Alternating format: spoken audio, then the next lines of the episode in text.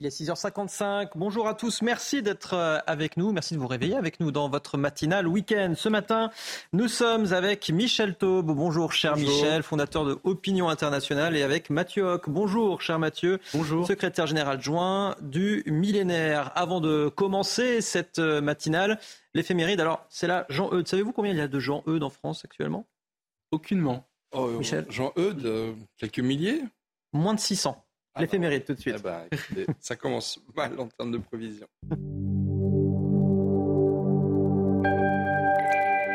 Chers amis, bonjour. Le saint que nous fêtons aujourd'hui, Saint Jean Eudes, est né dans un village bien connu des amateurs de mots croisés, le village de Rie, R-I en deux lettres, situé en Normandie. Nous sommes au tout début du XVIIe siècle. C'est une période difficile pour l'Église qui affronte la réforme protestante et qui s'efforce de mettre en place les grandes mesures du Concile de Trente. Jean Eudes, qui a choisi de devenir prêtre, est atterré par l'état d'abandon du bas clergé de l'époque. Il voit des prêtres ignorants, des églises abandonnées, des superstitions qui se diffusent. Un jour, de manière mystérieuse, il reçoit une triple mission former des séminaires, prendre soin des prostituées et lutter contre le jansénisme. Sans tarder, il se met à la tâche. Il fonde pour les prêtres la congrégation de Jésus et Marie. On parlera des prêtres eudistes à laquelle il attache six séminaires. Pour les prostituées, il crée la fondation de Notre-Dame de Charité. Contre les jansénistes, il va propager la dévotion au cœur sacré de Jésus et Marie ce prédicateur hors norme finit par s'éteindre en 1680 à l'âge de 79 ans. Et voici le dicton du jour Août tarit les fonds ou emporte les ponts. C'est tout pour aujourd'hui. À demain, chers amis. Ciao. Il est bientôt 7 heures. Merci d'être avec nous. La météo avec Karine Durand tout de suite. La météo avec BDOR.fr. L'agence BDOR vous donne accès au marché de l'or physique. L'agence BDOR, partenaire de votre épargne. Grande prudence, vigilance orange pour 28 départements aujourd'hui pour la canicule qui s'étale globalement du sud-ouest jusqu'au centre-est, jusqu'en remontant même vers le nord-est du pays, avec notamment euh, le Haut-Rhin, les Hautes-Pyrénées ou encore évidemment le Rhône. Et regardez également vigilance jaune pour une grande partie du pays, plus de la moitié, dont Paris, jaune également pour la canicule. Canicule très tardive, exceptionnelle par son intensité, par sa période de l'année également euh, très tard, justement après le 15 août, avec des pics à 40 degrés prévus aujourd'hui et au cours des prochains jours et des nuits vraiment tropicales. Ça va durer jusqu'à mercredi au moins. Côté ciel, c'est très calme. Ce matin en France, on a quand même les restes d'une perturbation entre les Charentes et également le nord-est, les Ardennes, avec quelques nuages, parfois quelques gouttes en dessous pas grand-chose. Ces nuages, justement, retiennent la chaleur, la lourdeur. C'est ce qui donne cette atmosphère assez moite ce matin sur la moitié nord. Partout ailleurs, plein soleil, à l'exception des Pyrénées-Orientales de l'Aude, où on a quelques entrées maritimes. Au cours de l'après-midi, un ressenti extrêmement estival partout en France. Toujours ce bandeau un peu plus nuageux qui s'étale à nouveau des Charentes jusqu'au centre, jusqu'en remontant vers les Ardennes et en partie l'Alsace également. Quelques nuages sur la pointe bretonne et normande. Un ressenti toujours très lourd. Le ciel se dégage sur le bassin parisien. Une atmosphère également limpide, un ciel très clair sur le sud-ouest. Les nuages sur la côte méditerranéenne tendent quand même à se dissiper peu à peu. Les températures sont bien trop élevées ce matin dans de nombreuses grandes villes. On dépasse euh, les 20 degrés, 23 notamment. À Paris, les températures n'arrivent pas vraiment à baisser. 24 euh, pour la Côte d'Azur. Et au cours de l'après-midi, une atmosphère encore suffocante pour une large moitié sud, le sud-est, le sud-ouest, mais aussi le centre-est, puisque le dôme de chaleur s'étale sur une grande partie du pays, jusqu'à 38 dans le Rhône, mais très localement, on pourrait atteindre les 39, voire 40 dans certains coins. La chaleur remonte de plus en plus vers le nord, 31 degrés à Paris, avec beaucoup d'humidité dans l'air, encore une fois sur la moitié nord, donc un ressenti extrêmement lourd, moide et humide, et c'est parti pour durer une partie également de la semaine prochaine. C'était la météo avec BDOR.fr. L'agence BDOR vous donne accès au marché de l'or physique. L'agence BDOR, partenaire de votre épargne. Il est bientôt 7h. Bonjour à tous et bon réveil. Si vous vous réveillez avec nous sur CNews dans votre matinale week-end, nous sommes avec Michel Taube et Mathieu Hoc ce matin, ainsi que Marine Sabourin. On aura besoin de, euh, de vos lumières tout à l'heure et également pour les, euh, pour les rappels de l'actualité. Et justement, à la une de l'actualité, aujourd'hui, prenez vos précautions et surtout votre mal en patience si vous prenez la route ce week-end. La circulation sera extrêmement difficile, particulièrement dans le sens des retours. On fait le point dans un instant, notamment avec Perrine Martin, rédactrice en chef adjointe de Radio Vassi Autoroute. A tout de suite. Marseille, face au fléau des règlements de compte, la CRS 8 est déployée sur place depuis hier pour tenter d'endiguer cette spirale infernale. Il y a eu sur les huit premiers mois de l'année autant de morts que sur toute l'année 2022 à cause des règlements de compte. On fait le point avec vous, Marine Sabourin, dans cette édition. Et puis le harcèlement scolaire, priorité nationale. C'est un changement de taille qui a été annoncé par Gabriel Attal. Les élèves harceleurs pourront désormais être transférés vers d'autres établissements. Le retour des vacances estivales risque donc d'être très compliqué sur l'ensemble des grands axes, rendus euh, encore plus éprouvants par des températures euh, caniculaires qui s'abattent notamment sur le sud de la France. On va peut-être voir dans le détail les prévisions pour euh, ce week-end, les prévisions de circulation. Dans le sens des départs, c'est classé orange aujourd'hui, rouge pour les retours. Néanmoins, pour demain, il sera plus simple de partir en vacances puisque la journée est classée verte. Mais comme aujourd'hui, orange pour les retours, rouge en Auvergne. Rhône-Alpes, Perrine Martin, bonjour, merci d'être euh, avec nous de si bon matin en ce samedi euh, matin. Vous êtes rédactrice en chef adjointe de Radio Vassy euh, Autoroute. Grosso modo, à quoi s'attendre aujourd'hui? Vous l'avez dit Vincent, euh, une très grosse journée de retour de vacances et c'est parti pour durer parce que vous évoquiez dimanche, mais on attend aussi beaucoup de monde euh, dès ce lundi à venir. Lundi, la journée sera classée orange aussi dans le sens des retours. C'est vrai que pour cette journée de samedi, avec cet épisode caniculaire que nous attendons, je peux dire à tous les vacanciers qui nous regardent ce matin que la journée s'annonce physique, si vous me permettez l'expression, euh, puisque oui, il est compliqué et il sera compliqué euh, de rouler aujourd'hui avec une pointe et euh, une heure de pointe attendue autour de 11 heures. Mais plus vous allez évoluer et plus vous allez rouler en direction du nord et plus vous rencontrerez du monde. Donc on attend aussi une vague de retour en fin d'après-midi aujourd'hui. Où seront concentrées les difficultés? Alors c'est peut-être sur tout le territoire, vous allez nous le dire. Alors oui et non, c'est-à-dire que les plus grosses difficultés vont être concentrées là où il fera le plus chaud, figurez-vous, euh, autrement dit sur l'autoroute A7 entre euh, eh bien euh, Orange et, Lyon hein, en, direction du nord, le long de la vallée du Rhône sur cette fameuse autoroute A7, le long de l'arc méditerranéen aussi, tous ceux qui quitteront les plages sur l'autoroute A9 entre l'Espagne finalement et Orange là aussi. on attend vraiment beaucoup de monde dans le sud-est. Bien entendu, depuis l'Atlantique sur l'autoroute A10, mais là les températures sont peut-être un peu plus respirables, si je puis dire. Euh, mais effectivement, c'est un petit peu euh, partout aujourd'hui euh, que ça va circuler. On a eu beaucoup de monde hier déjà. On aura aussi beaucoup de monde demain dimanche. Mais cette journée de samedi, une nouvelle fois, est classée rouge et sera la plus compliquée du week-end. S'il est possible de décaler son départ et d'envisager pourquoi pas, eh bien, de prendre la route demain, c'est peut-être une bonne solution. C'est peut-être l'occasion également, Perrine Martin, de rappeler quelques recommandations d'usage sur la route. Bien sûr que nous répétons euh, inlassablement sur l'antenne de Radio 26 Autoroute, vous l'imaginez bien, euh, et ce depuis plusieurs jours maintenant, puisque voilà, on s'attend à avoir chaud aujourd'hui et on le sait depuis un, petit moment, mais ce qu'il est très important euh, finalement d'avoir en tête, c'est qu'il faut s'arrêter. Alors, vous allez avoir des bouchons, bien sûr, dans lesquels vous serez à l'arrêt, mais il faut vous arrêter régulièrement tout au long de votre voyage. Alors, on le dit, hein, au minimum toutes les deux heures, mais c'est vrai que si vous le pouvez le faire encore plus régulièrement, pourquoi? Bien pour faire le plein d'eau, notamment parce qu'il va falloir recharger les gourdes, il va falloir euh, avoir de l'eau dans l'habitacle pour être paré à toute situation sur l'autoroute, parce que on peut se dire voilà, on part pour une heure et puis finalement euh, un bouchon va venir s'installer et puis euh, cette heure va se prolonger et donc il est bon d'avoir de quoi s'hydrater dans la voiture et puis profiter aussi de ces pauses pour se dégourdir les jambes, pour prendre un petit moment de fraîcheur dans toutes ces boutiques qui sont climatisées ou même sur les aires de repos d'ailleurs. On n'y pense pas forcément.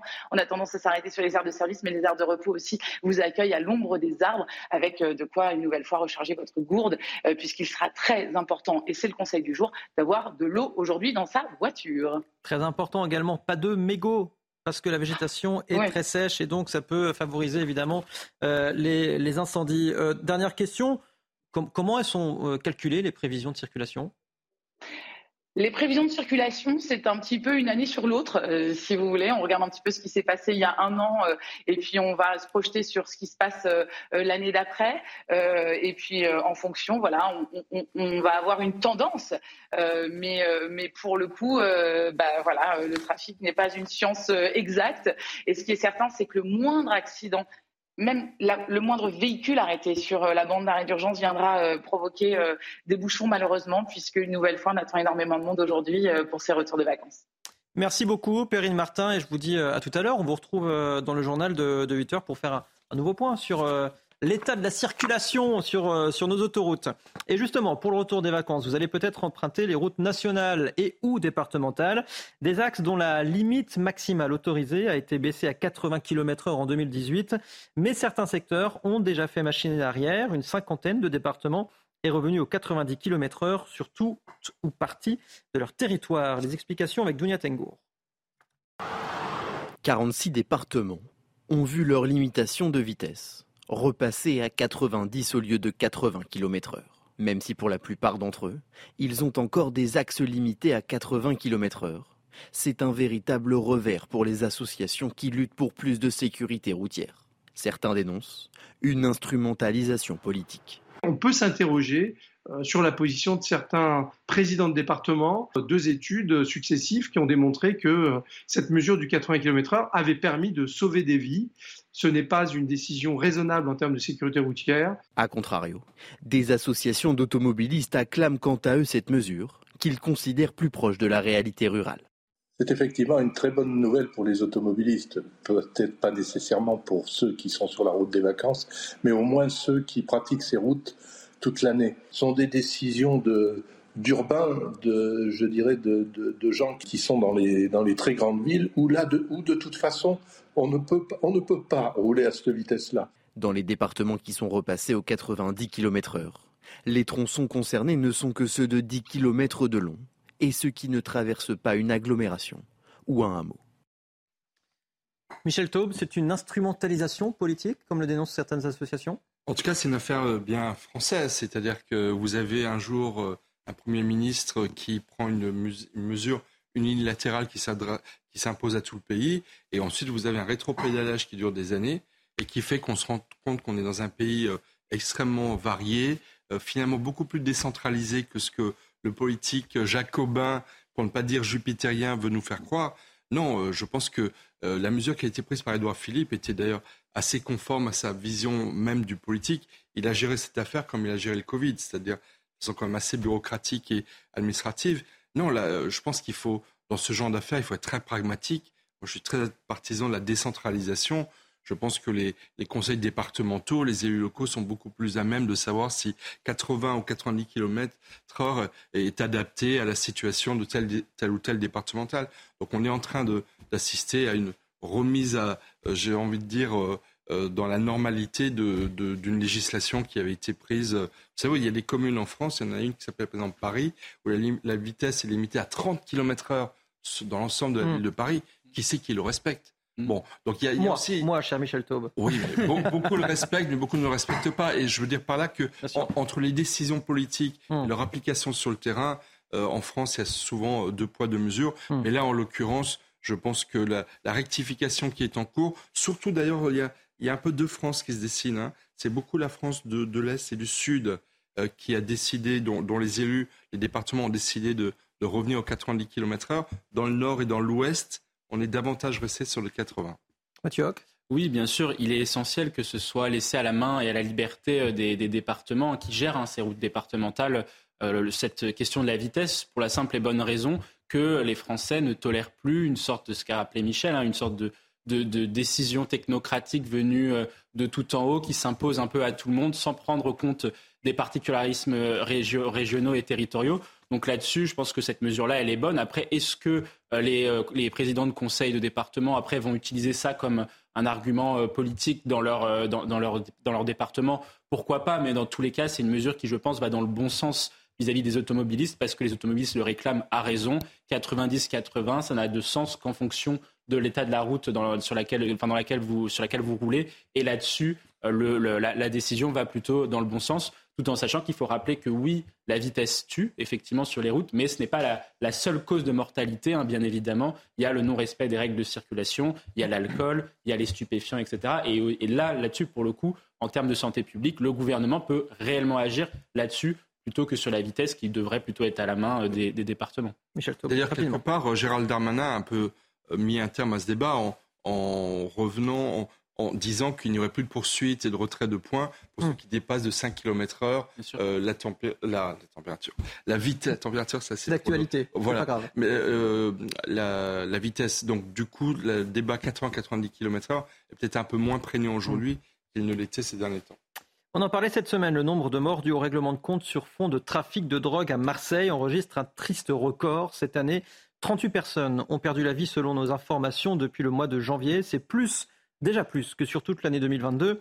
Alors, Gérald Darmanin a annoncé ce jeudi l'envoi de la CRS 8 spécialisée, une équipe spécialisée dans les violences urbaines. Marine Sabourin, bonjour, vous êtes avec nous. Marine, qu'est-ce que euh, la CRS 8 eh bien, vous l'avez dit, c'est une unité d'élite qui a été créée en 2021 par le ministre de l'Intérieur, composée de 200 hommes. Son objectif, c'est de faire face aux troubles à l'ordre public, au contraire des policiers euh, classiques qui travaillent sur diverses missions, les homicides, les différents ou encore les tapages. Disponible 24 heures sur 24 et 7 jours sur 7, cette dernière doit pouvoir quitter sa base située en Essonne seulement 15 minutes après son déclenchement dans un rayon de 300 km. Si ce rayon est dépassé, elle dispose de 48 heures pour rejoindre un lieu précis. L'unité euh, n'a pas vocation à s'installer dans une zone durablement à Marseille. Euh, l'entourage du ministre précise que la CRS 8 restera environ une semaine. Et c'est une, euh, équipe, euh, j'allais dire, une unité d'élite euh, qui, qui peut être envoyée donc sur tout le territoire. Oui, tout à fait. On l'a vu à Marseille où elle intervient régulièrement pour les trafics de drogue. La CRS 8 s'est rendue à Nantes en mai après une série de fusillades.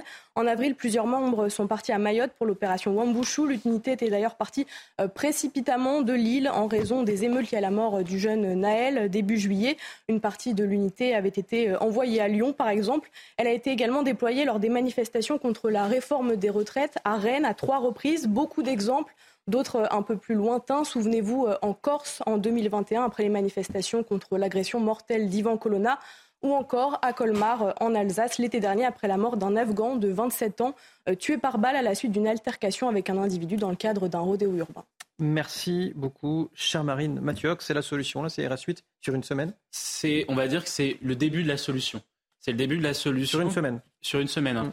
Pourquoi? Parce que euh, nous, ce que l'on pense, c'est qu'il faut, par rapport, pour répondre à ces, aux problématiques des quartiers, il faut une action en trois temps qui va durer très longtemps. Il faut bien le rappeler, c'est quelque chose, vous allez résoudre les problèmes des banlieues euh, plutôt sur 30 ans et pas sur, euh, pas sur une semaine et même pas sur une année.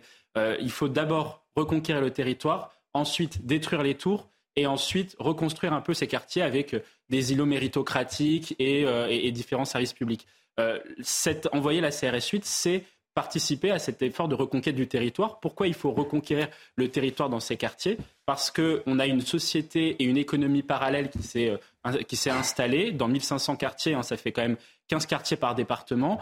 Euh, et pour cela, il va falloir casser le, business model ou le modèle économique euh, de la drogue, casser les différents systèmes de valeurs qui peuvent, qui peuvent s'y, qui peut s'y trouver dans ces, dans ces quartiers. Et là-dessus, la CRS 8 permet d'avoir une présence policière renforcée pour pouvoir reprendre la, situation, reprendre le contrôle de la situation et ensuite, après, pouvoir euh, casser les tours et puis ensuite reconstruire ces quartiers. Michel Taub Deux choses. La CRS 8 était intervenue aussi à Marseille déjà, en février dernier. Et ça n'a pas empêché qu'entre-temps, malheureusement, il continue à y avoir des morts et des assassinats extrêmement sanglants à Marseille. Comme vous le disiez, on a déjà dépassé les chiffres de l'année 2022 oui, la CRS 8, elle est très utile. Elle correspond, elle est une adaptation de la police aux violences urbaines de plus en plus nombreuses. Mais j'ai envie de dire, euh, il en faudrait plusieurs des unités d'élite de la CRS 8. Parce que l'élément nouveau également, c'est que fin juin, début juillet, c'est dans 350 communes de France qu'il y a eu des violences urbaines extrêmement importantes. Et je pense effectivement que autant elle est un outil extrêmement précieux pour l'exécutif, effectivement, ça a été initiative très forte prise par euh, Gérald Darmanin euh, et qui se préparait en fait depuis déjà un certain temps. Euh, mais en même temps, elle n'est en rien la solution à toutes les violences. Elle est un, un moyen d'intervenir dans l'urgence lorsqu'il y a une pression très très forte, mais en même temps, ensuite, la, politique pénale, la politique sociale qui doit être menée, là, elle ne relève pas de évidemment la CRS 8. Donc oui, la CRS 8, mais elle n'est en rien la solution miracle. C'est un pansement. C'est un pansement, c'est un gros pansement, c'est un Mmh. pansement qui est utile, qui peut faire peur dans certains quartiers où effectivement la peur avait changé de camp. euh, et rétablir, j'ai envie de dire, la primauté à l'ordre public et, et- et aux autorités. Mais encore une fois, malheureusement, elle était déjà intervenue à Marseille en début d'année. Elle est de retour depuis aujourd'hui. Ça n'a pas empêché malheureusement la criminalité d'augmenter. C'est pour ça qu'on dit bien que c'est le début d'une réponse, hein, euh, réponse euh, qui sera en plusieurs temps. Il est 7h15. Marine Sabourin, le rappel de l'actu, c'est avec vous. Un soldat français a perdu la vie dans un accident de la route hier en Irak. Baptiste Gauchot était basé au régiment du génie de Besançon et participait à une mission d'instruction des forces armées irakiennes. Il était en opération extérieure depuis le mois de mai. Un second militaire a été gravement blessé lors de cette sortie de route selon l'état-major des armées. Entre 500 et 700 personnes se sont élancées à vélo et en tracteur hier au départ des Deux-Sèvres. Tous s'opposent aux bassines réserv- controversées destinées à l'irrigation agricole Sainte-Soline. À raison d'une cinquantaine de kilomètres par jour, le trajet prévu euh, sillonne cinq départements pour dénoncer l'accaparement de l'eau et son financement public. Le cortège rejoindra Paris samedi 26 août. À Tenerife, les pompiers continuent de lutter contre les flammes. Il s'agit de l'incendie le plus complexe des quatre dernières années pour l'archipel espagnol. Plus de 5000 hectares ont été ravagés, 10 municipalités touchées, plus de 225 pompiers étaient mobilisés cette nuit. Les opérations risquent de se compliquer aujourd'hui en raison des fortes températures et des rafales de vent. C'est un pas important dans la lutte contre le harcèlement scolaire. Un décret publié avant-hier autorise désormais les directeurs d'école à transférer les élèves harceleurs dans une autre école. Jusqu'ici, c'était les enfants victimes de ce fléau qui devaient changer d'établissement. Raphaël Lazreg, Tancred Guillotel et Axel Rebaud. Un élève responsable de harcèlement scolaire pourra désormais être transféré dans une autre école, évitant d'imposer ce changement à celui qui en est victime. Une mesure importante dans la lutte contre le harcèlement, mais faudrait-il aller plus loin? Il faut responsabiliser les familles, former les professeurs et c'est le, c'est le programme phare. Donc j'espère qu'à la rentrée, il sera renforcé et vraiment mis en place. Et oui, les familles ont besoin d'aide en fait, parce que quand vous êtes un parent d'un enfant harcelé, c'est compliqué, mais d'un enfant harceleur aussi, et ça a des conséquences sur toute la famille et la fratrie. Donc c'est cet accompagnement-là qu'il faut mettre en place dès la rentrée. C'est un chiffre alarmant. Un élève sur dix subirait une forme de harcèlement au cours de sa scolarité. Au total, chaque année, entre 800 000 et 1 million d'enfants seraient victimes de harcèlement scolaire. Les actes de harcèlement peuvent marquer dramatiquement toute une vie. Ce sont en général des enfants, plus souvent des garçons d'ailleurs, puisque les victimes aussi sont plus souvent des garçons, âgés le plus souvent entre 11 et 14 ans, puisque c'est au collège que le harcèlement scolaire est le plus fréquent, le plus important, même s'il peut exister à tout âge. Et ce sont des enfants qui sont globalement dominants et qui ont du plaisir à agresser euh, autrui, à faire du mal à autrui. Le gouvernement doit présenter un plan interministériel de lutte contre le harcèlement scolaire au mois de septembre prochain. Mathieu Hoc, c'est une décision, je pense qu'on est tous d'accord là-dessus, hein, qui va dans le bon sens. C'est- C'est une décision de bon sens, euh, je pense. C'était important de voilà d'inverser un peu, ce, changer le paradigme pour faire de l'école, refaire de l'école un sanctuaire. Ça a été dit dans votre reportage. 10% des enfants euh, ont subi euh, du harcèlement, qui se prolonge aussi après par le par le cyberharcèlement. C'est un vrai fléau euh, que, subit l'école. C'est plutôt une, une bonne mesure. Là où moi je mets un point de nuance à cette mesure, c'est euh, lorsqu'on fait du harcèlement, lorsqu'on est un élève harceleur, euh, on est rarement tout seul. Et c'est souvent des dizaines de, de- personnes, de- de- d'enfants qui, qui harcèlent et qui cyberharcèlent. Et donc, de fait, est-ce que vous pouvez vraiment, véritablement déplacer 10 enfants en même temps d'un collège Ça me paraît compliqué, mais on va dire que sur le papier, pour certains cas, ça sera une bonne réponse. D'autant qu'il faut que les autres établissements acceptent aussi d'accueillir les, euh, les- les élèves euh, harceleurs, j'allais dire. Ouais, moi, j'y vois plus un message politique fort qu'une mesure qui concrètement euh, va changer la donne.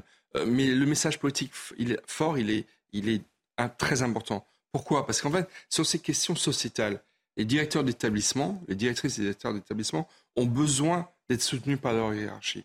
Et le fait de voir le ministre très très engagé sur le sujet, ça va effectivement encourager, à mon avis, les équipes scolaires à prendre en main le sujet, euh, alors que jusqu'à présent, elles sentaient peut-être qu'il fallait mettre un peu euh, la poussière sous le tapis et, ils y voyaient des risques à s'en occuper. Donc là, je pense qu'il y a un, un soutien politique très fort qui est apporté.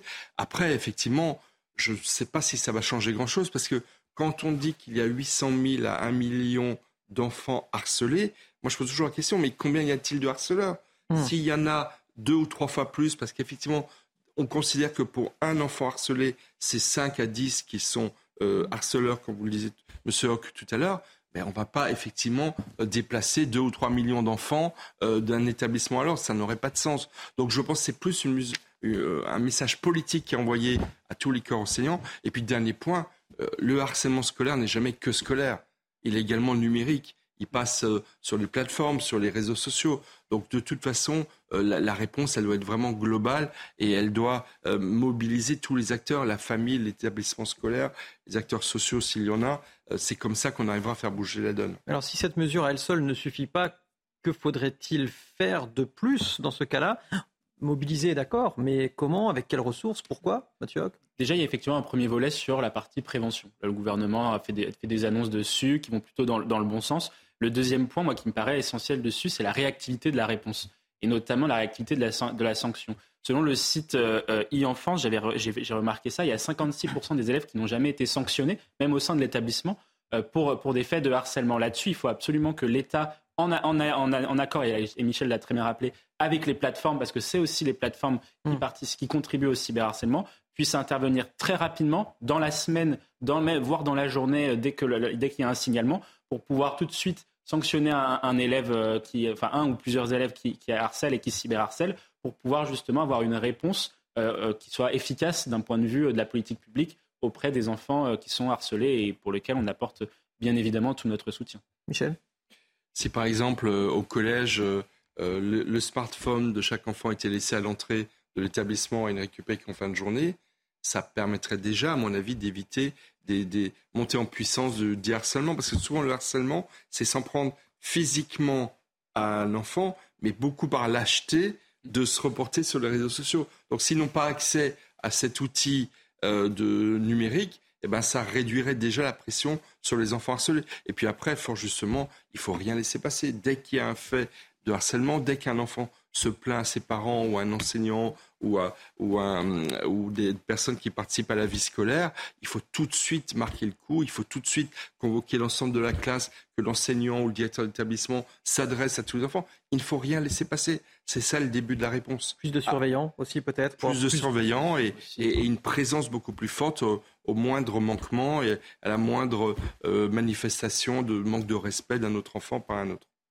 Vous le savez, la France se prépare à un coup de chaud d'une intensité exceptionnelle pour une fin d'été avec une vigilance orange canicule étendue de 19 à 28 départements par Météo France pour aujourd'hui et des températures qui pourraient donc dépasser les 40 degrés dans le sud de la France. Ce sera d'ailleurs le plus chaud week-end de l'été 2023. L'occasion pour nous ce matin de nous pencher sur les fameux îlots de chaleur dans les grandes villes. Michel Chevalet nous explique tout. Bah, les îlots de chaleur, ça résulte du fait que certains quartiers de nos villes deviennent en quelque sorte des pièges à. Alors, petite explication, la plus belle des démonstrations que je vous fais, c'est un anti-îlot de chaleur. Regardez derrière moi ce village de Conques euh, du, 15-16e siècle. C'est l'anti-îlot de chaleur. Pourquoi? Rue très étroite, le soleil ne peut pas pénétrer.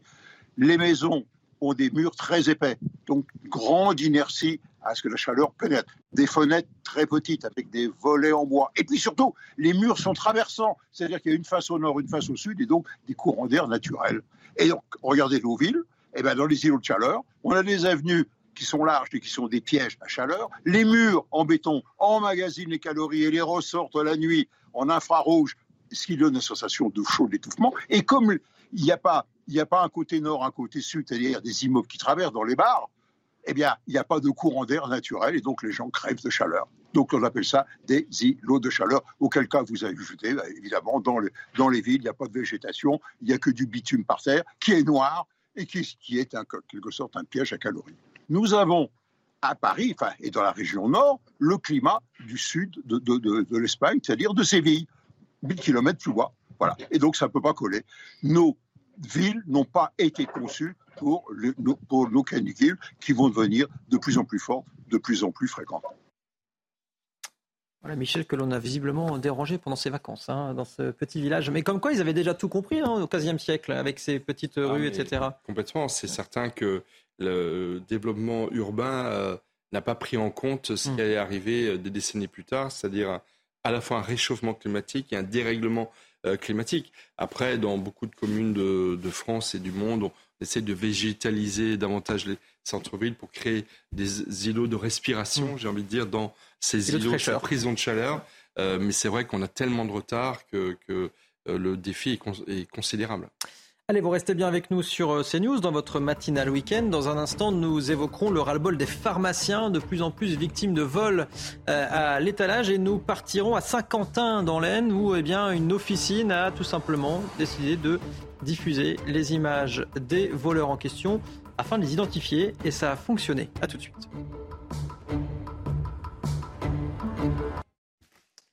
Il est bientôt 7h30. Merci d'être avec nous dans votre matinale week-end en ce samedi 19 août, si je ne me trompe pas. Nous sommes toujours avec Michel Taube et Mathieu Hoc en plateau. À la une de l'actualité aujourd'hui, le ras-le-bol des pharmacies, de plus en plus victimes de vols à l'étalage. Nous irons à Saint-Quentin dans l'Aisne, où une officine a diffusé les images des voleurs pour les identifier. C'est déjà l'heure de penser à la rentrée et vous allez le voir, cette année encore, le coût des fournitures est en hausse. Reportage à suivre dans cette édition. Et puis c'est un week-end de canicule dans 28 départements. Les fortes chaleurs vont toucher une grande partie du territoire et pendant ce temps, de nombreuses villes sont contraintes de fermer les piscines municipales pour des raisons budgétaires mais aussi écologiques. Reportage à suivre dans cette édition. Je vous le disais donc dans les titres, excédés par les vols de plus en plus fréquents dans les pharmacies. Euh, certains pharmaciens prennent des mesures drastiques. Cette semaine, le gérant d'une officine à Saint-Quentin dans l'Aisne a diffusé sur les réseaux sociaux les images des voleurs capturés en pleine action par les caméras de vidéosurveillance. Et c'est ainsi qu'il a pu les identifier. Vous voyez ce reportage signé Clotilde Payet. C'est grâce aux caméras de surveillance que le propriétaire de cette pharmacie découvre les voleurs, des individus qui agissent selon un mode opératoire bien pensé. Autour de 16 heures, en fait, on a euh, trois individus qui rentrent dans l'officine, en fait, qui rentrent euh, séparément. Et en fait, on a deux des individus qui occupent au comptoir euh, le personnel de l'officine, et puis un troisième individu, en fait, qui vient, qui vole qui volent six produits de, parapharmacie. Pour lutter contre ces faits récurrents, le propriétaire de l'officine utilise une méthode simple et efficace, afficher leur visage publiquement sur les réseaux sociaux. On a déjà diffusé euh, des images de vol précédemment. C'est ce qui fonctionne le mieux en fait pour récupérer la marchandise ou obtenir le paiement, le paiement de la marchandise qui a été volée. Quand vous, si vous venez voler chez nous, vous prenez un risque. Vous prenez le risque d'être affiché euh, en tant que voleur. En France, un vol et demi par jour est commis dans une pharmacie. Des vols qui représentent parfois une perte de plusieurs milliers d'euros pour ces établissements. Michel Taube, euh, on vole désormais dans les pharmacies On vole, euh, on agresse aussi des pharmaciens. Mmh. Euh, il y a près de 20 000 pharmaciens en France. les pharmacies, ce ne sont pas que des commerces, c'est aussi avant tout des, des acteurs de la santé publique. Et donc s'en prendre à des pharmacies, pour moi, c'est une circonstance aggravante pour les voleurs ou les délinquants qui, agressent des, pharmaciens. Donc j'espère que la justice sera particulièrement ferme, parce qu'encore une fois, puis en plus souvent, euh, euh, c'est dans des quartiers où, où, la pharmacie est quasiment le seul acteur de santé publique euh, dans des déserts médicaux nombreux. Donc c'est profondément inadmissible. Et moi, je salue le courage et de, de, ce pharmacien, parce que la violence est devenue tellement endémique dans notre société que si tout le monde n'y participe pas, à assurer la sécurité dans le respect des règles, évidemment, de notre société, eh ben, on n'arrivera pas à dissuader des, voleurs de continuer à leurs méfaits. Oui, tout à fait. Face au laxisme de la justice et face à l'augmentation euh, exponentielle de, l'insécurité, les gens cherchent des solutions par eux-mêmes. Et c'est ça qui est un peu euh, à la fois euh, inspirant parce que c'est bien ce, ce que ce pharmacien a fait, mais d'un autre, autre, côté un petit peu désolant parce que ça veut dire que l'État c'est bien, mais ça reste illégal. Exactement, et ça reste illégal, euh, il, faut, il faut le rappeler. Euh, vous avez raison. Là-dessus, effectivement, ça, montre bien que aujourd'hui, tous les métiers de première ligne, hein, dont le président de la République avait, avait un peu mis en avant après, le, après la, crise sanitaire, les pharmaciens, les assistants sociaux, les aides-soignants, les, les, les, enseignants, etc., sont, font face à l'augmentation de la violence, à l'augmentation des vols. Et là-dessus, j'y vois encore un, un point encore plus dommageable pour, les, pour ce qui est des pharmacies, dans la mesure où la France est en marge de la révolution médicamenteuse, c'est-à-dire qu'on a de moins en moins de médicaments sur notre, dans, dans nos pharmacies parce qu'on a un modèle de production qui est euh, défaillant puisqu'on a perdu des emplois industriels dans ce secteur-là et parce qu'on a, un, on a une politique de demande aussi qui, euh, parce qu'on fait en sorte de payer les médicaments le plus bas possible et donc on n'est pas assez attractif pour les laboratoires, fait en sorte que les pharmaciens parfois n'ont pas accès à tous les médicaments et c'est davantage dramatique de voir euh, aujourd'hui des vols, des vols de, médicaments se produire dans notre territoire. C'est illégal de diffuser le visage de certainement, mais n'est-ce pas, n'est-il pas scandaleux d'avoir des, milliers de plaintes déposées euh, par des personnes qui ont été victimes de violences euh, qui ne sont pas suivies de, poursuites et encore moins de condamnations? Donc voilà, donc je pense que ce pharmacien est excédé euh, d'avoir des milliers d'euros de, pertes liées à ces vols sans parler aussi des, encore une fois, des aspects sanitaires, parce que là, ce sont apparemment des produits de parapharmacie. Mais dans les vols, il y a aussi souvent des médicaments qui correspondent à certaines pathologies ou des personnes qui n'ont peut-être pas de carte de sécurité sociale parce qu'elles ne sont pas en, situation régulière, etc., etc. Donc voilà, et malheureusement, euh, il y a une exaspération de beaucoup de nos concitoyens qui font qu'ils utilisent des méthodes peut-être euh, euh, paralégales, j'ai envie de dire, mais qui correspondent malheureusement à une demande sociétale de sécurité et d'une justice qui soit beaucoup plus ferme. La sortie du livre de Nicolas Sarkozy, prévue le, 22 août, est avancée de 4 jours. La maison d'édition Fayard a constaté des mises en vente anticipées. Ce genre d'incident n'arrive qu'avec les titres à très fort potentiel de vente. Et force est de constater que l'ouvrage du président était en tête des ventes Amazon avant même sa sortie, a communiqué euh, la maison d'édition.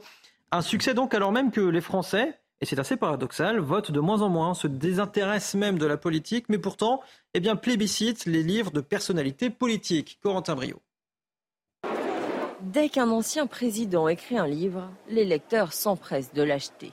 Le dernier écrit de Nicolas Sarkozy, Le temps des tempêtes, sorti en 2020, a été vendu à plus de 250 000 exemplaires. Même carton avec son livre Passion, sorti en 2019. Pourtant, ces années-là, l'ancien président n'avait pas forcément une cote de popularité très importante. Mais cela n'empêche pas les Français de l'avoir dans leur bibliothèque. C'était aussi le cas de François Hollande avec Bouleversement ou encore Jacques Chirac avec son livre intitulé Chaque pas doit être un objectif, qui ont été largement achetés. Car qui dit rentrée, dit surtout rentrée littéraire pour les hommes politiques, un passage obligé pour revenir au centre de la scène médiatique. Le prochain livre à sortir est celui d'Édouard Philippe, Des lieux qui disent, prévu le 13 septembre prochain. Michel Taube, c'est assez paradoxal. C'est vrai que ce sont des livres qui en général fonctionnent plutôt bien, euh, alors que les Français votent de moins en moins, se désintéressent globalement de la politique. Et, même ils votent de moins en moins pour ceux qui lisent. Parce que Nicolas Sarkozy est une star, euh, j'ai envie de dire, de, euh, des librairies fait des ventes quand même très très importantes, mais il a perdu l'élection présidentielle en 2012 et il n'a pas réussi à, revenir. Je pense qu'il n'y a pas de lien entre le vote et il a même perdu la primaire et non pas l'élection présidentielle. Absolument, tout à fait. Et donc ça montre bien, avec plein d'autres exemples, qu'il y a une déconnexion entre, entre la personnalité politique et, et l'auteur. Mais vous savez, il y a toujours une relation compliquée entre la politique et la dimension intellectuelle. Vous avez souvent eu dans l'histoire de, grands intellectuels, des Jaurès, et, qui étaient des intellectuels et qui sont devenus des, politiques. Alors, est-ce que Nicolas Sarkozy est un grand intellectuel? Je ne le sais pas, mais ce qui est certain, c'est qu'effectivement, en termes de box-office des librairies, il fait des cartons à chaque fois qu'ils sont à lieu. Et la communication est, franchement bonne, on va pas se ah. mentir. Et voilà, ils sortent les punchlines euh, bah, avant même la sortie du livre, qui donnent forcément envie de lire. Quand il félicite plus ou moins Marine Le Pen, euh, il tacle un petit peu Emmanuel Macron, etc. Mais son, interview dans, le Figaro magazine euh, il, y a, quelques jours était un véritable événement politique, notamment par tout ce qu'il dit sur la Russie, et Poutine et, l'Ukraine, et a certainement servi aussi d'effet d'annonce pour son livre. Mathieu Oui, bah, moi je pense aussi qu'en fait, plus globalement, l'expérience d'un ancien président de la République, tel que, que fut Nicolas Sarkozy, est tout à fait enrichissante, notamment dans la période à laquelle on vit aujourd'hui. Nicolas Sarkozy revient dans son ouvrage sur deux années qui sont charnières pour la France, les années la période 2009-2011, où, où la France a quand même vécu, a été en première ligne face à la crise économique euh, mondiale, à la crise financière de 2008, où il faut quand même rappeler que Nicolas Sarkozy euh, euh, avant l'administration Bush, donc en 2008, et avant les Allemands aussi, Angela Merkel, a pris ses responsabilités et a placé la France sur le devant de la scène pour sauver les banques, sauver l'économie, sauver euh, les, on va dire, sauver les, dettes aussi souveraines, euh, ensuite la zone euro. Donc là-dessus, euh, cette expérience-là, elle paraît tout à fait enrichissante. Et puis, vous l'avez rappelé, il y a aussi le contexte international. Il y, avait déjà des agressions de la part de la Russie lorsque Nicolas Sarkozy mm. était, était aux manettes de l'État. Et Nicolas Sarkozy rappelle aussi ces éléments-là. Et je pense que c'est tout à fait intéressant et enrichissant pour le débat public d'avoir une contribution de Nicolas Sarkozy sur l'ensemble de ces sujets. Euh, parce que les, époques ne sont pas les mêmes, mais elles se rejoignent en tout cas aujourd'hui. On va parler de mauvaises nouvelles. La rentrée scolaire, le prix des fournitures également eh bien, n'échappe pas à, l'inflation galopante. Selon les chiffres de la Confédération syndicale des familles, le coût de cette rentrée devrait s'envoler de 11,3%. La note pour un élève en école primaire s'élève cette année à 233 euros en moyenne contre 190 euros en 2022. Les détails avec Célia Judas. À l'approche de la rentrée, dans les allées de fournitures scolaires, il y a les parents qui ne s'attardent pas sur les prix. Pas forcément 10% sur une gomme à 1 euro. Et ceux qui, au contraire, y prêtent attention. C'est compliqué, on va essayer de regarder des prix et essayer de surtout foncer sur des, sur des promotions. Car cette année, la rentrée scolaire et universitaire enregistre un coût historiquement élevé. D'après une récente étude menée par la Confédération syndicale des familles, pour l'année 2023, le coût des fournitures scolaires est en hausse de 11,3% pour les élèves de l'école élémentaire, du collège et du lycée. Gomme, colle ou encore cahiers. En 2022, une liste complète de fournitures s'élevait à 190 euros pour un élève en école primaire, contre 233 euros cette année. Des prix qui atteignent même 371 euros pour un collégien et 427 euros pour un lycéen. Malgré la revalorisation de 5,6% de l'allocation de rentrée scolaire cette année, cette aide versée ce mercredi comprise entre 398 euros et 434 euros en fonction de l'âge de l'enfant ne suffira pas, selon la Confédération syndicale des familles, à couvrir les dépenses. Car durant l'année, les familles devront en moyenne débourser entre 900 et 1700 euros pour la scolarité d'un enfant. Nathalie Lederman, bonjour, merci d'être euh, avec nous de si bon matin. Vous êtes euh, adjointe au maire de Courbevoie, chargée de, l'enseignement. Euh, je tenais, on tenait à, vous inviter ce matin parce que la, mairie de Courbevoie fournit eh bien des fournitures aux élèves. Que, que, que leur donnez-vous concrètement? Bonjour déjà, merci de m'accueillir. Euh, alors concrètement, euh, déjà comme beaucoup de mairies, euh, comme toutes les mairies, c'est le code de l'éducation qui veut ça. nous fournissons, nous participons activement aux, frais de fonctionnement des écoles et en particulier à Courbevoie. la façon dont ça se passe, c'est que les, enseignants nous passent leurs commandes de cahiers pour tous les élèves et nous passons les commandes pour eux. Donc les élèves récupèrent leurs cahiers en, début d'année pour tous les élèves de, maternelle et, d'élémentaire. Euh, et ensuite, on a la particularité d'offrir euh, aux familles les plus en difficulté de notre commune un kit de fourniture scolaire pour, euh, pour les enfants qui entrent en CP et une calculatrice scientifique spéciale collège pour les élèves qui entrent en, en sixième, puisque c'est, ça fait partie de la liste obligatoire des, des fournitures qui sont demandées. et nous offrons également, alors c'est, accessoire, mais c'est important pour nous, pour tous les élèves qui entrent en CP, euh, nous leur offrons un dictionnaire euh, qui leur permet d'aborder leurs premières années d'élémentaire euh, avec le bon bagage qui va bien. Hmm. et puis un livre d'histoire pour les élèves qui entrent en sixième, tous les élèves qui sortent de CM2. Et c'est intéressant parce que la calculatrice scientifique, c'est ce qui coûte, je crois, le plus cher dans les, dans les fournitures scolaires chaque année. Ça fait combien de temps que, que ce, ce, système existe à Courbevoie? Ah, ça fait un certain nombre d'années, pas le, je, ne sais pas depuis quand, mais ça fait, euh, ça fait assez longtemps que Monsieur le maire a mis en place euh, euh, ceci pour aider déjà toutes les familles de manière générale et puis plus particulièrement les familles les plus en difficulté. Et là, ça y est, la distribution a commencé cette année pour la rentrée? Oui, les, alors les, familles reçoivent, les familles en difficulté reçoivent un courrier au mois de juin pour leur demander de venir chercher leur fourniture à la mairie. Donc ça, c'est déjà fait. Normalement, ils sont déjà venus. Mmh. Euh, en tout cas, euh, la mairie est à disposition pour eux. Euh, les dictionnaires et livres d'histoire sont distribués en fin d'année, avant, avant les vacances. Et puis pour les cahiers de la rentrée, ce sera fait avec les enseignants. Merci beaucoup Nathalie Derman d'avoir accepté notre, notre invitation ce matin. Très belle initiative de la mairie de, de Courbevoie, Michel Taube.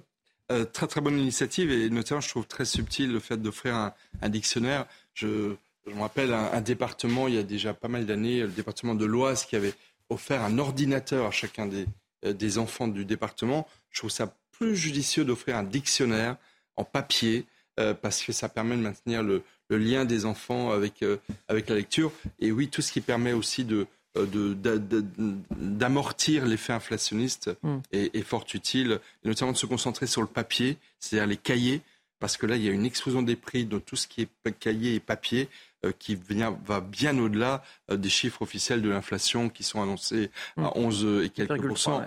On est bien au-delà, malheureusement. Alors c'est vrai que c'était l'île-et-Vilaine, effectivement, euh, qui fournissait des ordinateurs. Alors fut un temps, je ne sais pas s'ils le font toujours, des ordinateurs euh, aux, aux, élèves, effectivement. Mais alors, c'était, euh, certes, le papier c'est bien, mais c'était, on était un petit peu dans le ventre mou, c'est-à-dire que toutes les familles n'avaient pas encore d'ordinateur au, au, foyer, et on utilisait de plus en plus, justement, les, j'allais dire, les ordinateurs, justement. Les enseignants demandaient de plus en plus d'aller faire des recherches sur Internet, etc. Donc c'est effectivement, je pense que ça, va dans, le bon sens, Mathieu. Oui, surtout qu'en plus, ce besoin d'ordinateur, on l'avait encore vu un peu plus de manière plus récente avec les confinements où justement il y avait une partie des collégiens qui n'avaient pas pas accès, euh, qui, n'avaient pas accès euh, de par la fracture numérique qu'est-ce que subit le pays, hein, notamment dans les, zones rurales, qui n'avaient pas accès soit du réseau de haut débit, soit euh, à, des, des, équipements informatiques de qualité. Moi, ce qui m'intéresse beaucoup dans le reportage, c'est la question aussi plutôt de euh, l'universalité des aides aussi. C'est-à-dire qu'elle elle dit euh, ils aident beaucoup les personnes en difficulté et c'est normal parce que faut rappeler que l'inflation effectivement elle est de 11%, mais si on prend depuis la période de 2019, l'inflation à la rentrée scolaire c'est plus de 30% mm. quand même euh, d'augmentation sur les fournitures. Donc c'est il y a un vrai effort à faire de la part des, des, foyers modestes, mais il y a aussi un effort à faire aussi pour les foyers des classes moyennes parce que il y a aussi cette question-là du modèle redistributif français où on a des classes moyennes qui sont à la fois euh, pas qui, ne, bénéficient pas de toutes les des 30% de dépenses sociales que, fait le pays parce qu'ils ils sont, pas, ils sont au-dessus des, seuils euh, adéquats et aussi qui ne peuvent pas profiter des politiques de défiscalisation qui se retrouvent en plus à devoir payer pour tout le monde et qui, qui sont à mes yeux un véritable tiers-État, en fait, un nouveau tiers-État, qui paye pour tout le monde sans rien recevoir. Hmm. Là-dessus, je trouve que c'est important aussi de leur offrir des dictionnaires, comme l'a dit Michel, etc., pour qu'ils puissent justement aussi un petit peu alléger le panier à la rentrée trop riches pour bénéficier des aides et euh, trop, pauvres. pour avoir un rythme de vie euh, décent, euh, j'allais dire. 7h45, Marine Sabourin, l'essentiel de l'actu avec vous. 28 départements en vigilance orange du sud-ouest jusqu'au nord-est. La chaleur va progresser toute la journée dans l'Hexagone. Les maximales atteindront 34 à 38 degrés dans le Jura, l'Auvergne, le Rhône-Alpes, PACA et Corse, ainsi que dans le sud-ouest. Les 39 degrés seront atteints en basse vallée du Rhône. Les autorités appellent à la plus grande vigilance. Bison futé voie rouge partout en France dans le sens des retours et orange dans le sens des départs où la situation sera particulièrement complexe sur la 7, la 9 et la 6. Bison futé conseille donc de quitter ces trois axes autoroutiers avant la pause du déjeuner entre 11h et 13h. Dans un communiqué, Vinci Autoroute recommande une extrême vigilance à cause des températures annoncées, de bien vérifier l'état de son véhicule et d'emporter de l'eau en quantité suffisante. À l'international, les incendies euh, géants se poursuivent au Canada. Regardez ces images dans la ville de Kelowna, 150 000 habitants. L'état d'urgence y a été décrété. À Yellowknife, une des principales villes du Grand Nord canadien, les 20 000 habitants sont engagés depuis plusieurs jours dans une course contre la montre pour évacuer leur maison. Près de 14 millions d'hectares, environ la superficie de la Grèce, ont brûlé jusqu'à présent. Malgré l'été et les fortes chaleurs, voire la canicule comme euh, en ce moment, certaines municipalités ont fait le choix de fermer leurs piscines à Villepreux, dans les Yvelines, la ville a décidé de fermer la piscine municipale uniquement ouverte d'habitude en période estivale. Elle invoque l'impact de la crise énergétique sur le budget communal, le dérèglement climatique et les restrictions en eau. Vous voyez ce reportage signé Célia Judas avec Sacha Rova. Venus pour se baigner, c'est devant un portail fermé que se retrouvent les habitants de Villepreux, qui ne cachent pas leur déception. Ce serait bien de rester ouverte pour les gens qui sont d'ici. Ouais, ils auraient dû la laisser ouverte. Pour des familles qui n'ont pas les moyens de, de se déplacer. Pour des raisons budgétaires, la piscine ne peut pas ouvrir ses portes cet été. Un choix difficile mais assumé par la municipalité. C'est des choix douloureux, mais que l'on est amené à, faire. Nous avons ce surcoût euh, lié à la guerre en Ukraine d'environ 1 million sur les dépenses énergétiques. Et donc, euh, l'ouverture d'une piscine qui, sur une saison estivale, euh, nous coûte en moyenne toujours entre 100 et 150 000 euros, eh ben vous comprenez que le choix, euh, il, est, il, est, fait de, de, façon responsable. Seule solution pour maintenir l'ouverture au public, tripler les prix d'entrée. Un non-sens pour les élus de la commune. Concrètement, pour équilibrer le budget, il faudrait, il faudrait des tarifs entre, autour, autour de 15 euros. Euh, une piscine municipale à 15 euros, ça n'a plus de sens. Alors pour se rafraîchir, les habitants qui le peuvent sont invités à se déplacer à quelques kilomètres de Villepreux jusqu'à la piscine intercommunale des Clés-sous-Bois. Et on termine cette, euh, cette édition avec euh, l'actualité l'international avec vous, cher Harold Iman. Bonjour à vous. Bonjour. Avec la situation au Niger, toujours aussi floue d'ailleurs, hein, la force de la CDAO s'est dite hier prête à intervenir. Le jour de cette intervention a même été euh, fixé. Mais il y a cette mission diplomatique qui pourrait euh, tout changer, Harold?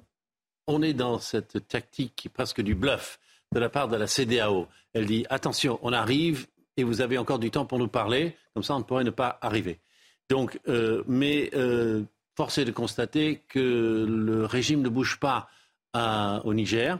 Euh, les putschistes euh, n'ont pas vraiment envie de s'ouvrir. Alors ils ont fait quelques mini-ouvertures. ils ont dit, bon, envoyez donc une délégation, peut-être bien qu'on leur parlera ce samedi. Et puis leur ministre, un de leurs nouveaux ministres, qui était un ancien ministre d'ancien gouvernement, Ali Lamine Zein, lui euh, s'est exprimé au New York Times pour dire que nous aimons les Américains, nous ne ferons aucune violence contre l'ancien président euh, Mohamed Bazoum, euh, mais il n'y a pas de retour en arrière possible. Donc, voilà, c'est le moment de vérité pour la CDAO et particulièrement pour le Nigeria qui est à la euh, commande parce qu'elle préside la CDAO et elle est plus, plus puissante que tous les autres membres réunis. Donc nécessairement, elle doit faire quelque chose. Elle s'est mise en avant pour faire quelque chose et elle a déjà agi quatre ou cinq fois, euh, certaines interventions étant très petites, mais elle sait faire. Donc, la question se pose réellement, euh, qu'est-ce qui va se passer ce soir quand la délégation aura quitté euh, Niamey, les mains vides, et, ce sera le début du compte à rebours? Réponse avec vous demain matin, cher Harold Iman. apparemment, oui. Michel Taub. Alors peut-être pas demain matin, peut-être dans les jours qui viennent, mais mmh, comme le disait Harold Diman, euh, c'est l'heure de vérité. Et c'est l'heure de vérité pour la communauté internationale, avec un risque évident d'embrasement général. Parce que vous avez quand même là, sur le Niger, plus que lorsque euh, le Mali, le Burkina Faso et la Guinée ont, été, euh, ont subi des, des coups d'État. Là, vous avez l'Algérie qui soutient le pouvoir des putschistes, vous avez la Russie en embuscade, en face, vous avez de nombreux pays africains qui effectivement demandent aux putschistes de, de quitter le, le pouvoir, les États-Unis, l'Union européenne, la France, etc. Donc il y a un vrai risque d'embrasement général, mais en même temps, s'ils laissent faire, s'ils laissent faire, eh ben, c'est une perte définitive d'influence pour tous les pays que je viens de citer, donc notamment pour nous euh, dans cette région absolument stratégique. Stratégique pour au moins deux raisons. D'abord, le nucléaire. 10 à 15 de l'uranium euh, français vient du Niger, et également en termes de migration. Parce que moi, ce que je vois, c'est qu'avec un putsch comme le Niger, c'est des milliers de Nigériens qui vont quitter le Niger pour aller vers où? Vers l'Europe, hmm. en passant notamment par la Tunisie, euh, qui est, comme on le sait, dans une situation extrêmement délicate. Donc, vraiment, c'est l'heure de vérité pour le Niger, mais pour l'ensemble de la communauté internationale. Mathieu oui, bah, il faut, de toute façon, il faut être précautionneux un petit peu hein, dans, ça. Et la CDAO, elle est, face, elle est dans une impasse aujourd'hui. Elle est dans une impasse parce qu'effectivement, ça, comme l'a rappelé Michel et, Harold, c'est qu'elle est euh, prisonnière du fait que l'intervention est matériellement très compliquée et surtout, moi je pense euh, qu'elle a un risque d'échec très très fort dans la mesure où c'est très compliqué d'envahir un pays comme le Niger aujourd'hui, que la junte a des soutiens aussi euh, militaires dans la région avec le Burkina, avec le Mali éventuellement, et que les pays de la CDAO sont même pas tous d'accord sur la, suite à donner à cette intervention. Donc là-dessus, elle est dans, une impasse sur ce premier point. Et puis sur le, deuxième, elle est euh, euh, prisonnière, on va dire, du fait que euh, le Niger aujourd'hui, la junte, réussit entre guillemets à s'enraciner elle s'enracine diplomatiquement parce qu'il y a effectivement, comme l'a rappelé Michel, des, un blocage au niveau de l'ONU par la Russie notamment. Et donc, ça va être très compliqué aujourd'hui pour la CDAO de trancher une position, mais elle est obligée d'agir aussi. Donc là-dessus, on, attend de voir un petit peu ce qui va aller, mais ça reste, ça me semble être une impasse pour l'instant. Mathieu Hoc, merci d'avoir été avec nous ce matin. Vous êtes supporter de l'OM Non, PSG. Non? Eh ben, ah, moi, oui. ah vous, vous, vous devez souffrir en ce moment un petit peu. On, souffre, va voir ça dans le... on souffre toujours pour l'OM. On, va voir ça dans le. Merci à vous, Mathieu Hoc, d'avoir été avec nous. Merci à vous. Metz OM, c'était hier soir, 2-2. C'est difficile. Votre programme avec Groupe Verlaine, centrale photovoltaïque à poser en toute simplicité n'importe où. Groupe Verlaine, connectons nos énergies. Trois jours après sa désillusion européenne, le rebond marseillais était attendu à Metz. 13e minute, le jeune Emre Soglo met les Olympiens sur de bons rails. Avec l'exclusion du Messin Lowe après la pause, on ne voit pas Marseille perdre le fil. Mais en 6 minutes, Sabali puis Mikotadze renverse le match. À 10 minutes du terme, Vitinha sauve un point pour des Olympiens qui n'ont finalement pas chassé leur doute en Moselle. Vous avez regardé votre programme avec Groupe Verlaine. Isolation thermique par l'extérieur avec aide de l'État. Groupe Verlaine, connectons nos énergies. Alors restez bien avec nous, ça commente le foot là un petit peu en, plateau. Restez bien avec nous dans un instant. Nous reviendrons sur les conditions de circulation très difficiles pour ce week-end de retour de vacances. A tout de suite. Il est bientôt 8h. Bonjour à tous. Merci d'être avec nous en direct sur CNews dans votre matinale week-end. Nous sommes toujours avec vous, Michel Taub. Marine Sabourin également est autour de cette table et nous a rejoint Vincent Roy. Bonjour, cher Vincent. Bonjour. Vous êtes euh, journaliste. Euh, on revient dans quelques instants sur euh, nos thèmes d'actualité, évidemment. Le journal également avec Marine Sabourin. On aura besoin de vos lumières sur notamment l'arrivée de la CRS 8 à Marseille. Mais avant, la météo avec vous, Karine Durand. La météo avec BDOR.fr. L'agence BDOR vous donne accès au marché de l'or physique. L'agence BDOR, partenaire de votre épargne. Grande prudence en raison de ces fortes chaleurs qui s'accentuent et qui s'étalent sur une partie du pays. Attention, 28 départements sont placés en vigilance orange pour la canicule globalement entre le sud-ouest, le centre-est, jusqu'en remontant vers le nord-est, du côté du Haut-Rhin notamment, et puis jusqu'en descendant du côté euh, des Hautes-Pyrénées.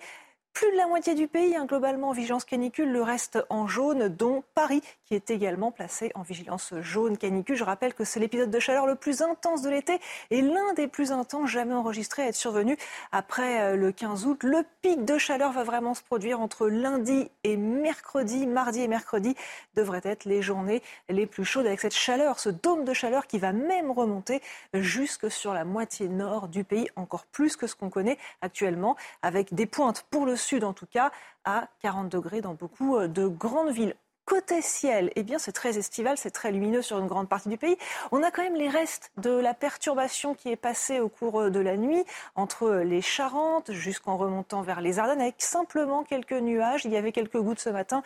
Il n'y en aura plus au cours de l'après-midi, mais ces nuages vont faire office de couvercle. Ils vont conserver la chaleur, la moiteur en dessous. Le ressenti va être vraiment euh, très lourd. Le ciel se dégage sur le sud-ouest et encore quelques grisailles parfois sur le golfe du Lion, mais ces grisailles tendent quand même à se dissiper euh, de plus en plus. Les températures sont extrêmement élevées, caniculaires sur la vallée du Rhône, mais aussi sur le sud-ouest, 35 à 38 degrés. Très localement, on pourra atteindre les 39 voire peut-être même 40 euh, degrés. Il faut savoir que pour la moitié sud, c'est 10 à 12 degrés au-dessus des normales de saison. Pour la moitié nord, c'est quand même 5 à 6 degrés au-dessus des normales également. La journée de demain va être marquée par un temps euh, vraiment euh, très calme, très sec, encore une fois très ensoleillé. Il n'y a quasiment plus de nuages en France, tout simplement quelques passages nuageux très faibles du côté de la Bretagne, la Normandie, des Hauts-de-France. Plein soleil pour Paris, plein soleil pour quasiment tout le pays et les températures vont encore grimper d'un cran avec euh, du 40 degrés qui va être enregistré probablement dans plusieurs villes du sud-ouest et du centre-est. C'était la météo avec BDOR.fr. L'agence BDOR vous donne accès au marché de l'or physique. L'agence BDOR, partenaire de votre épargne. À la une de l'actualité de ce samedi 19 août, prenez vos précautions et surtout votre mal en patience aujourd'hui si vous prenez la route et ce week-end d'ailleurs. La circulation sera extrêmement difficile, particulièrement dans le sens des retours. On fait le point dans un instant avec vous, Perrine Martin. A tout de suite. Marseille face au fléau des règlements de compte. La CRS 8 est déployée sur place depuis hier pour tenter d'endiguer cette spirale infernale. Il y a eu sur les huit premiers mois de l'année autant de morts que sur toute l'année 2022 à cause des règlements de compte. On voit cela avec vous, Marine Sabourin, dans un instant.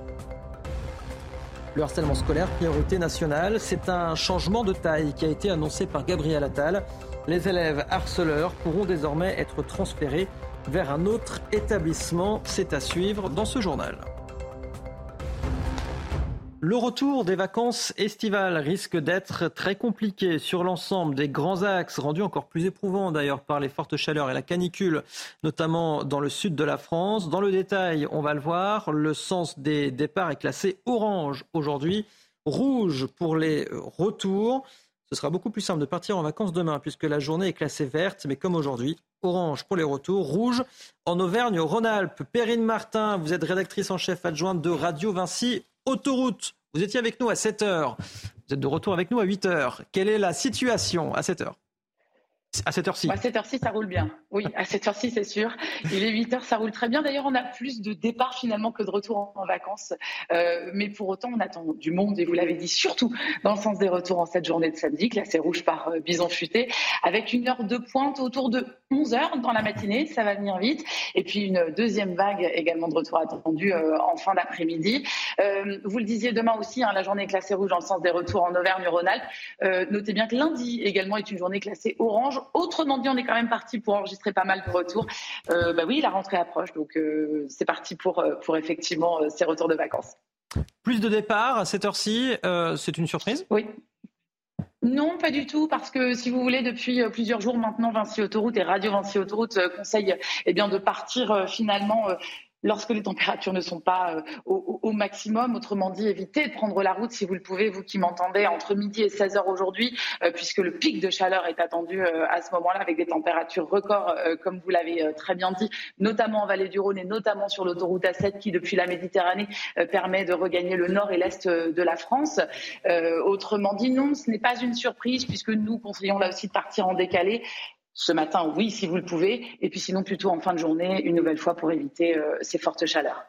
L'occasion de rappeler les, recommandations d'usage sur la route, sur et euh, également sur, sur les aires d'autoroute. Hein.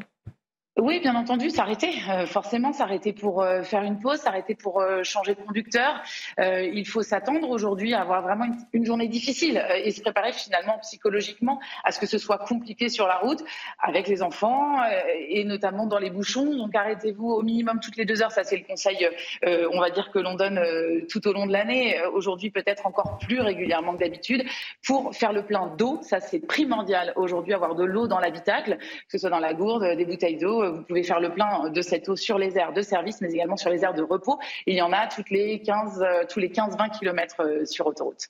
Merci beaucoup, Perrine Martin, euh, de nous avoir accompagnés ce matin dans la matinale week-end. Et justement, pour les retours de vacances, vous allez peut-être emprunter les routes nationales et ou départementales, des axes dont la limite maximale autorisée a été baissée à 80 km/h en 2018.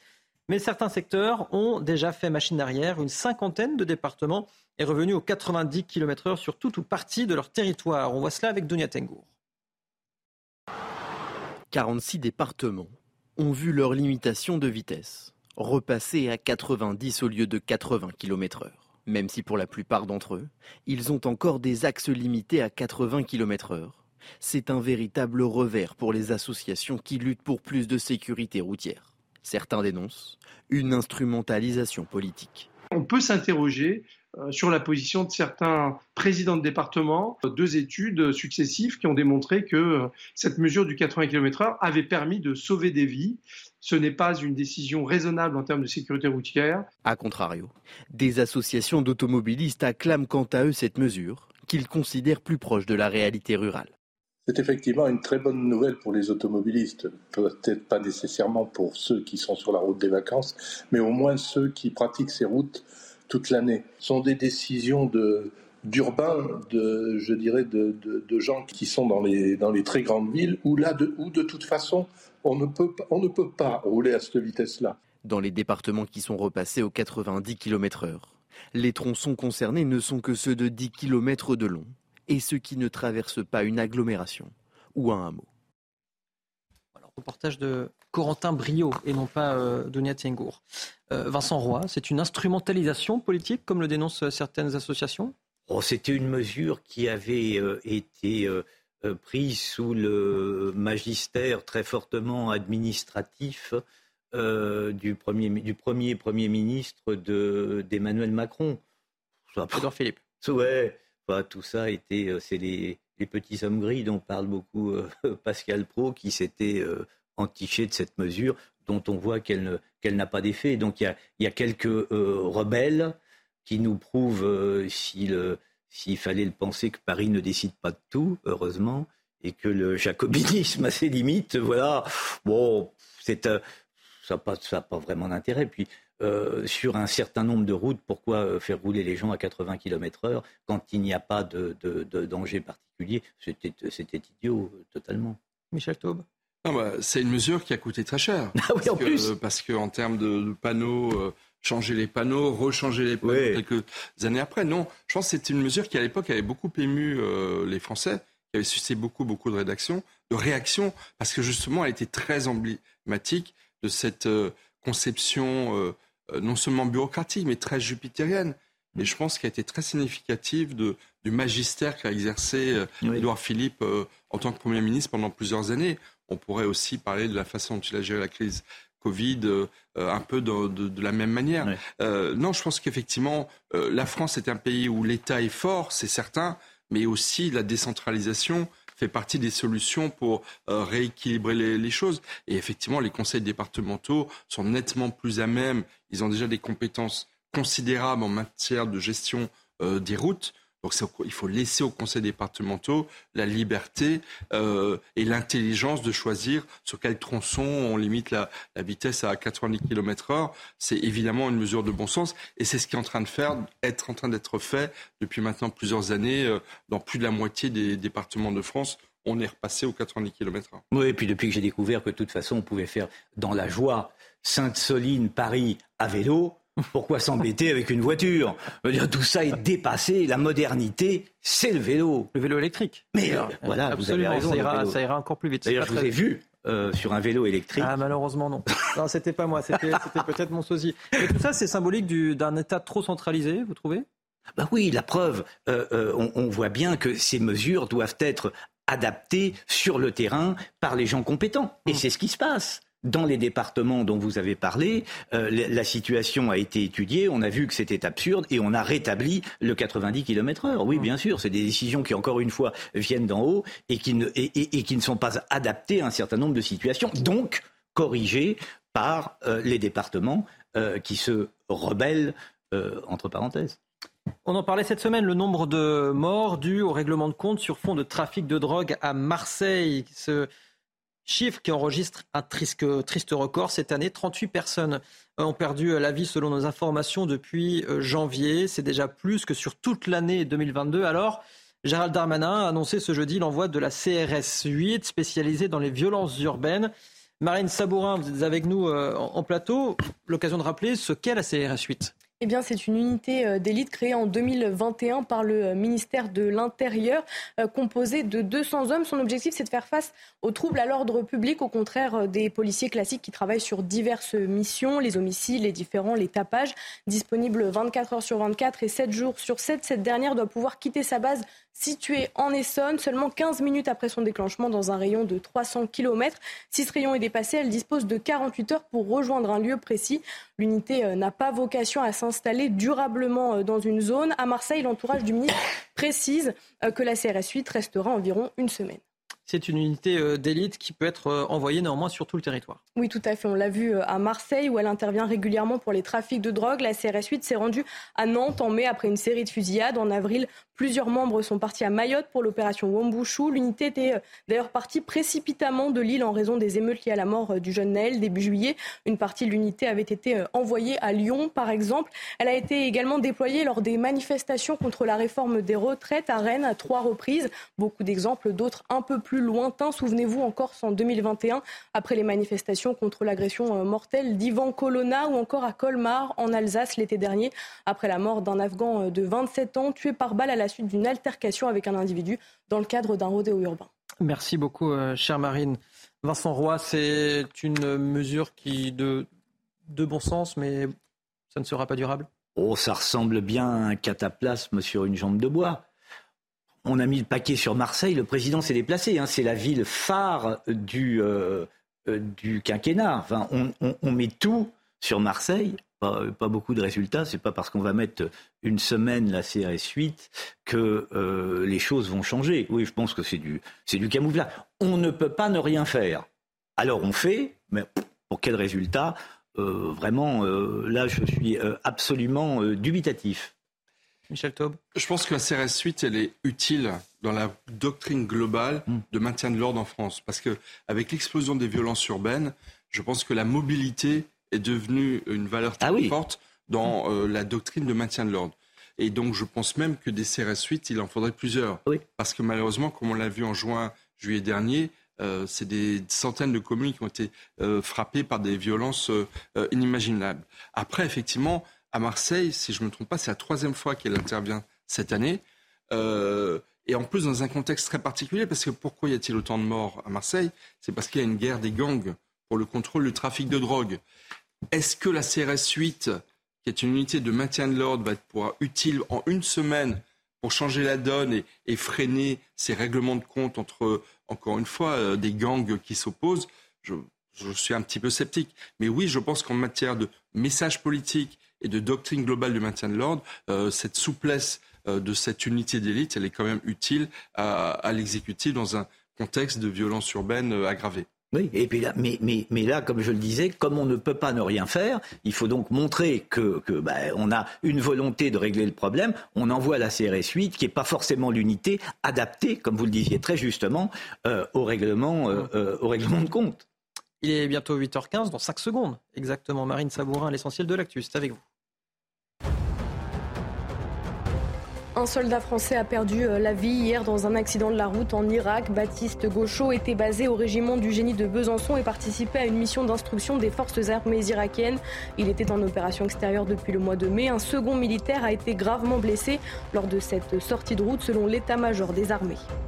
Entre 500 et 700 personnes se sont élancées à vélo et en tracteur hier au départ des Deux-Sèvres. Tous s'opposent aux bassines, réserves controversées destinées à l'irrigation agricole à Sainte-Soline. À raison d'une cinquantaine de kilomètres par jour, le trajet prévu sillonne cinq départements pour dénoncer l'accaparement de l'eau et son financement public. Le cortège doit atteindre Paris samedi 26 août. À l'international, à Tenerife, les pompiers continuent de lutter contre les flammes. Il s'agit de l'incendie le plus complexe des quatre dernières années pour l'archipel espagnol. Plus de 5000 hectares ont déjà été ravagés. Plus de 225 pompiers étaient mobilisés cette nuit. Les opérations risquent de se compliquer aujourd'hui en raison des fortes températures et des rafales de vent. Vincent Roy, on évoquait euh, avant le, rappel de, l'actualité l'envoi de la CRS 8 à Marseille. Alors c'est un pansement sur euh, sur une plaie ouverte, on va dire. Euh, mais comment, comment régler ce problème des règlements de compte du trafic de drogue à Marseille? Oh Reste question. Oh là, le problème. Ah oui, alors là, il faudrait prendre le. Alors là, le, problème à bras le corps, c'est extrêmement complexe. Euh, je ne suis pas un spécialiste de ces questions, mais euh, là, le, problème du, du trafic de drogue en France, d'abord, il faut savoir que nous sommes le champion d'Europe de la consommation et deux, que nous sommes le champion d'Europe du trafic. Alors, euh, euh, le, le, problème est, est, extrêmement important. Comment le régler euh, D'abord, avec peut-être une chose qui manque terriblement dans notre pays, ça s'appelle du courage politique.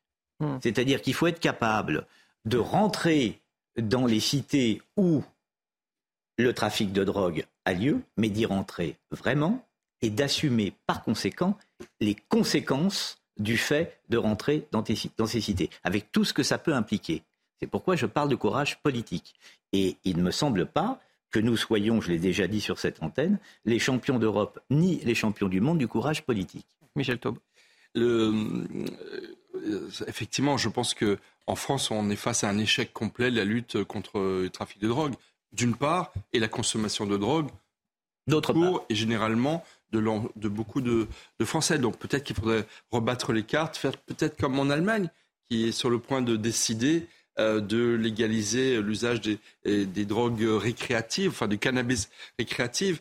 Euh, je ne sais pas, mais en tous les cas, pour revenir sur Marseille, euh, ce qui est très intéressant, c'est que par exemple dans le nouveau gouvernement, on peut toujours espérer, il faut avoir un petit peu d'espérance, comme disait la semaine dernière Emmanuel Macron, euh, ces derniers jours, pardon, Emmanuel Macron, ah, dans, dans, son discours de, de pré-rentrée, euh, il faut un peu d'espérance. le, la nouvelle ministre de la Ville, Madame Agresti Roubache, elle est députée de Marseille. Hmm. et son ministère de la Ville est rattaché au ministère de l'Intérieur. Euh, également auprès de celui de M. Béchu. Et le fait de, rattacher la politique de la ville au ministère de l'Intérieur, je pense que c'est un message intéressant pour montrer justement que si on veut traiter des problèmes urbains aussi complexes que ceux de Marseille, il faut commencer par un acte sécuritaire très fort, notamment la lutte contre le trafic de drogue qui gangrène euh, des quartiers entiers, avant de faire euh, une action sociale plus large et plus en profondeur c'est pas la solution globale à tout le problème, mais c'est peut-être une piste qu'il faudra mm. développer, il faut l'espérer, euh, dans les, dans les mois et mm. les années qui viennent. Je vous le disais dans les titres, c'est un pas important dans la lutte contre le harcèlement scolaire. Un décret publié avant-hier autorise désormais les directeurs d'école à transférer les élèves harceleurs dans d'autres établissements. Jusqu'ici, c'était les enfants victimes de harcèlement qui changeaient d'établissement. Les explications avec euh, Raphaël Lazrec, Tancred Guillotel et Axel Rebaud. Un élève responsable de harcèlement scolaire pourra désormais être transféré dans une autre école, évitant d'imposer ce changement à celui qui en est victime. Une mesure importante dans la lutte contre le harcèlement, mais faudrait-il aller plus loin? Il faut responsabiliser les familles, former les professeurs et c'est programme phare. Donc j'espère qu'à la rentrée, il sera renforcé et vraiment mis en place. Et oui, les familles ont besoin d'aide en fait, parce que quand vous êtes un parent d'un enfant harcelé, c'est compliqué, mais d'un enfant harceleur aussi, et ça a des conséquences sur toute la famille et la fratrie. Donc c'est cet accompagnement-là qu'il faut mettre en place dès la rentrée. C'est un chiffre alarmant. Un élève sur dix subirait une forme de harcèlement au cours de sa scolarité. Au total, chaque année, entre 800 000 et 1 million d'enfants seraient victimes de harcèlement scolaire. Les actes de harcèlement peuvent marquer dramatiquement toute une vie. Ce sont en général des enfants, plus souvent des garçons d'ailleurs, puisque les victimes aussi sont plus souvent des garçons, âgés le plus souvent entre 11 et 14 ans, puisque c'est au collège que le harcèlement scolaire est le plus fréquent, le plus important, même s'il peut exister à tout âge. Et ce sont des enfants qui sont globalement dominants et qui ont du plaisir à agresser euh, autrui, à faire du mal à autrui.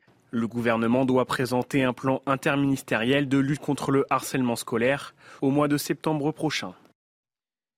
Vincent Roy, ça va régler la situation, ça?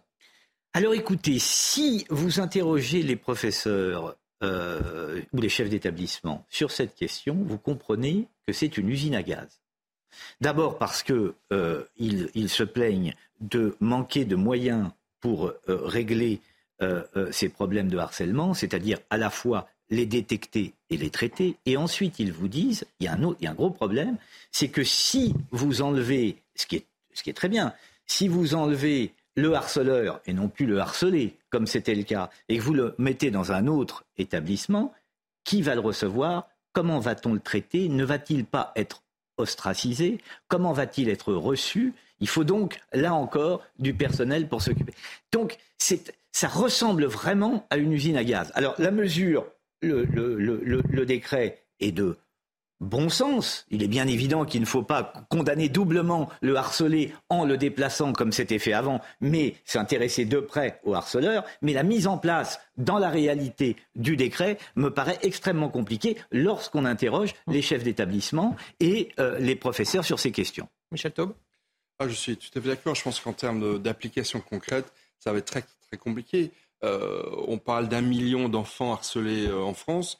Euh, ça veut dire qu'il y en a plusieurs millions qui sont des harceleurs, euh, directs ou indirects. On ne va pas déplacer 2-3 millions d'enfants au cours de l'année scolaire dans d'autres établissements. C'est tout simplement impossible. En revanche, je pense que Gabriel Attal a, honnêtement, il a eu le courage depuis qu'il a été nommé, dès le premier jour, on peut le de dire qu'il en, en, ferait une priorité, en prenant d'ailleurs un risque, parce qu'effectivement, le harcèlement scolaire ne va pas s'arrêter du jour au lendemain.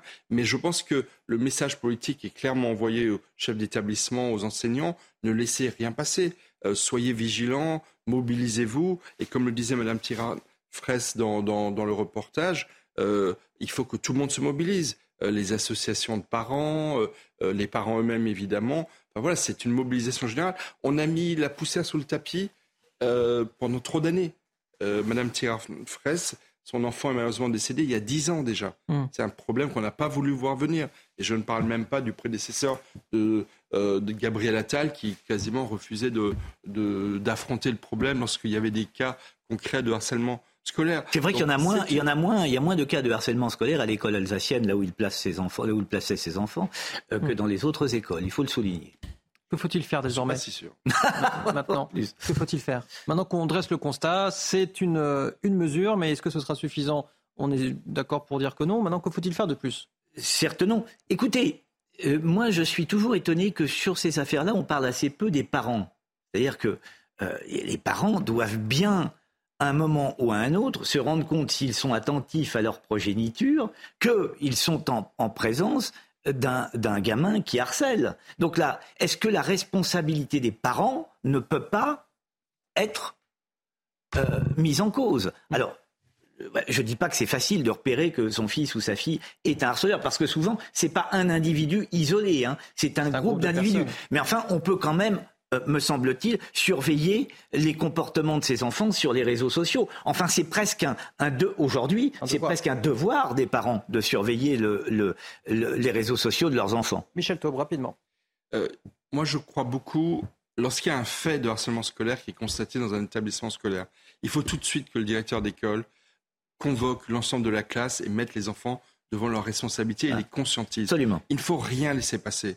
C'est de là que commence l'augmentation des faits de harcèlement scolaire. Donc là, j'espère que le message politique qui est envoyé, c'est de dire ne laissez rien passer. Dès que vous constatez qu'il y a un enfant va voir l'infirmière scolaire, se plaint d'être harcelé, tout de suite, il faut qu'il y ait une sorte de, de, de- encore une fois, de, prise de parole des adultes pour dire vous ne pouvez pas le faire. Et ensuite, deuxièmement, c'est les smartphones qui sont des outils extraordinairement puissants d'accélération des faits de harcèlement. Donc, laissons les, ces smartphones à l'entrée des établissements scolaires, au moins au primaire évidemment et au collège, et les enfants les récupèrent à la sortie. Ça permettra déjà de diminuer euh, l'effet boule de neige de, de harcèlement qui sont qui commencent souvent par des, euh, des, on va dire une agression physique, mais qui très vite par lâcheté conduisent les enfants à continuer à harceler euh, par les plateformes numériques. Donc, il faut les leur enlever pendant le temps scolaire. Ça diminuera déjà fortement les faits de harcèlement.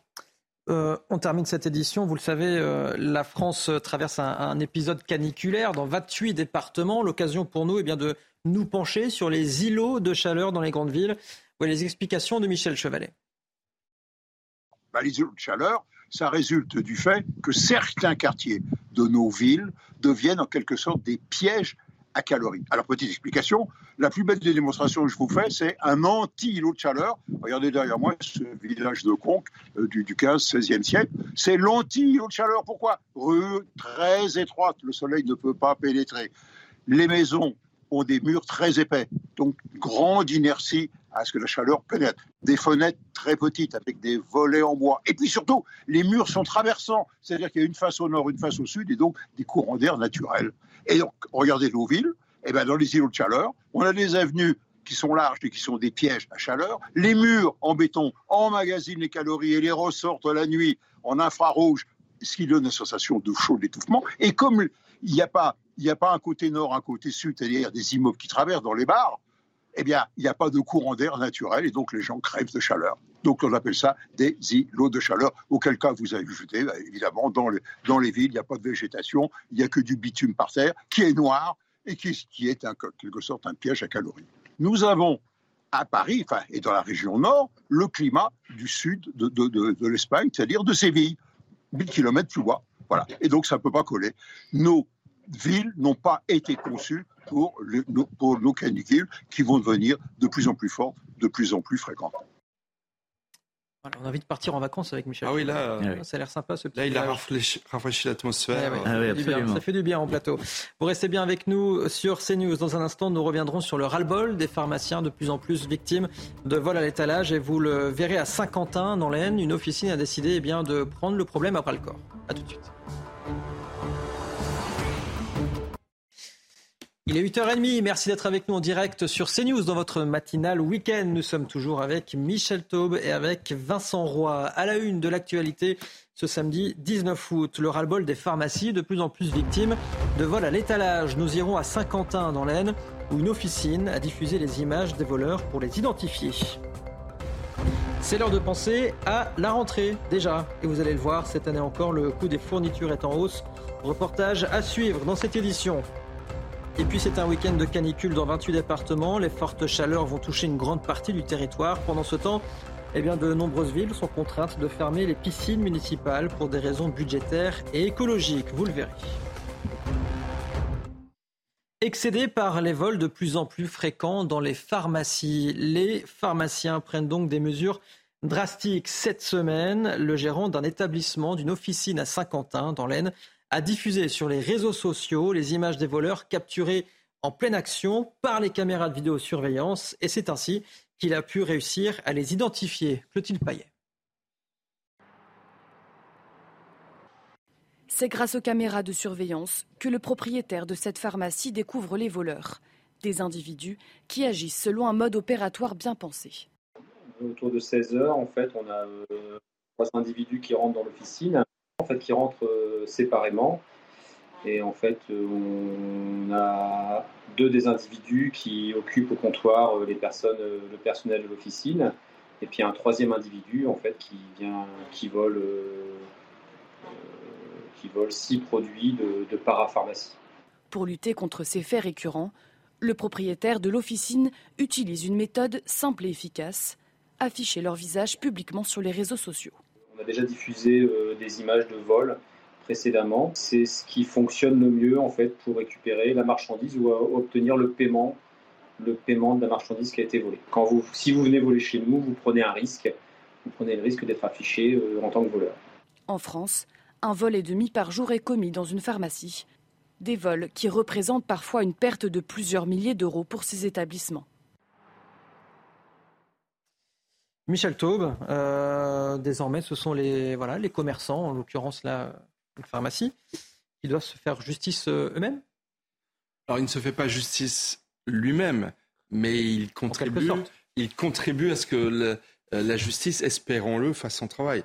Euh, combien euh, de milliers euh, de plaintes déposées par des pharmaciens, mais beaucoup d'autres professions, ne sont jamais suivies d'enquête, d'arrestation et de condamnation. Donc j'imagine que ce pharmacien est exaspéré et qu'il en vient utiliser ce moyen un peu désespérant d'ailleurs, mais bon, si ça permet d'arrêter les voleurs. Après, les pharmaciens, ce n'est pas n'importe quel commerce. Ce sont des commerçants, mais ce sont aussi des, des acteurs du service public de santé. Ils jouent un rôle très important. Et donc, s'en prendre, je trouve, à, des à un pharmacien, ça devrait être une circonstance aggravante euh, pour des condamnations fermes de personnes qui osent voler dans des pharmacies. Mmh. Oui, c'est évident. Ce qui serait intéressant, c'est de savoir quel était le nombre de vols dans les pharmacies il y a 15 ans ou 20 ans et, euh, et, quel est le nombre exact aujourd'hui. Est-ce qu'il y a une augmentation? On peut, l'imaginer euh, assez facilement.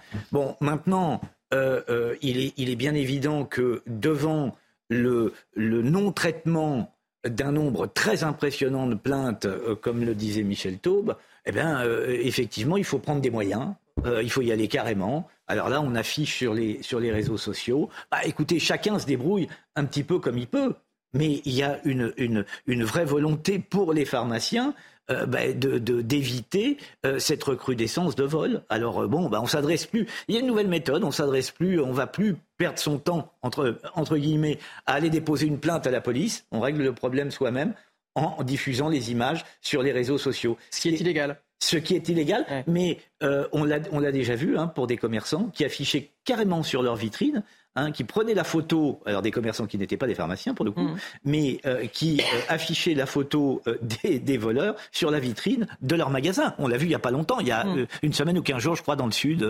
Et, il y a des faits de vol, mais il y a aussi des faits, des faits de violence sur les pharmaciens. Mais, bien entendu. physiques sur les pharmaciens qui ont considérablement augmenté. Et l'Ordre national des, pharmaciens, les associations de pharmaciens encouragent les pharmaciens à systématiquement porter plainte.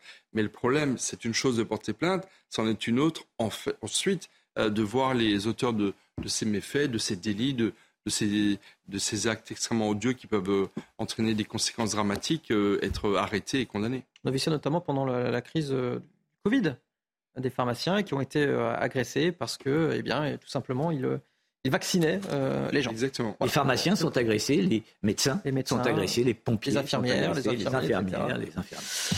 On en vient au livre de Nicolas Sarkozy, prévu, sa sortie était euh, prévue le, 22 août, mais elle est, elle est, finalement avancée, cette sortie de 4 jours. La maison d'édition Fayard a constaté des mises en vente anticipées. Ce genre d'incident n'arrive qu'avec les titres à très fort potentiel de vente. Et force est de constater que l'ouvrage du président était en tête des ventes Amazon avant même sa sortie, à communiquer la maison d'édition. Un succès donc, alors même que les Français votent de moins en moins se désintéresse globalement de la politique, mais pourtant eh bien, plébiscite ce genre de livre. On va cela avec Corentin Brio. Dès qu'un ancien président écrit un livre, les lecteurs s'empressent de l'acheter. Le dernier écrit de Nicolas Sarkozy, Le temps des tempêtes, sorti en 2020, a été vendu à plus de 250 000 exemplaires. Même carton avec son livre Passion, sorti en 2019. Pourtant, ces années-là, l'ancien président n'avait pas forcément une cote de popularité très importante. Mais cela n'empêche pas les Français de l'avoir dans leur bibliothèque. C'était aussi le cas de François Hollande avec Bouleversement ou encore Jacques Chirac avec son livre intitulé Chaque pas doit être un objectif, qui ont été largement achetés. Car qui dit rentrée, dit surtout rentrée littéraire pour les hommes politiques, un passage obligé pour revenir au centre de la scène médiatique. Le prochain livre à sortir est celui d'Édouard Philippe, Des lieux qui disent, prévu le 13 septembre prochain. Vincent Roy, vous euh, vouliez euh, Trois choses. Ajouter euh, quelque chose. Le prochain livre à paraître, Édouard Philippe, pas tout à fait, hein, puisqu'il y a le tome des mémoires d'Alain Juppé aussi, qui va paraître chez Taillandier. Hein, donc, pas. Oui, avancer la, sortie. Il faut savoir que quand un livre est très attendu comme ça, avant qu'il ne soit en librairie, l'éditeur peut faire une manip qui s'appelle ouvrir le titre. Ça veut dire que sur Internet et pour les libraires, le titre est commandable avant même qu'il ne soit paru en librairie. Ça s'appelle ouvrir le titre. Quand on voit qu'il y a des commandes, que le livre est très attendu parce que précisément par cette manip un peu technique, on a ouvert le titre, et eh bien là, euh, on se dit ah ben non mais alors vaudrait mieux carrément avancer euh, la sortie en, librairie parce qu'il y a beaucoup d'attentes du public. Commander le titre ne veut pas dire le recevoir en avance. Commander le titre ne veut pas dire le recevoir en avance, mais ça veut dire qu'on est sûr d'en avoir un le jour de la sortie. Michel Taube, c'est paradoxal quand même. Hein c'est paradoxal, mais c'est surtout un événement politique. Bien sûr. Euh, et la politique, pour une fois, parfois, trop rarement, se fait en librairie, c'est-à-dire dans des livres.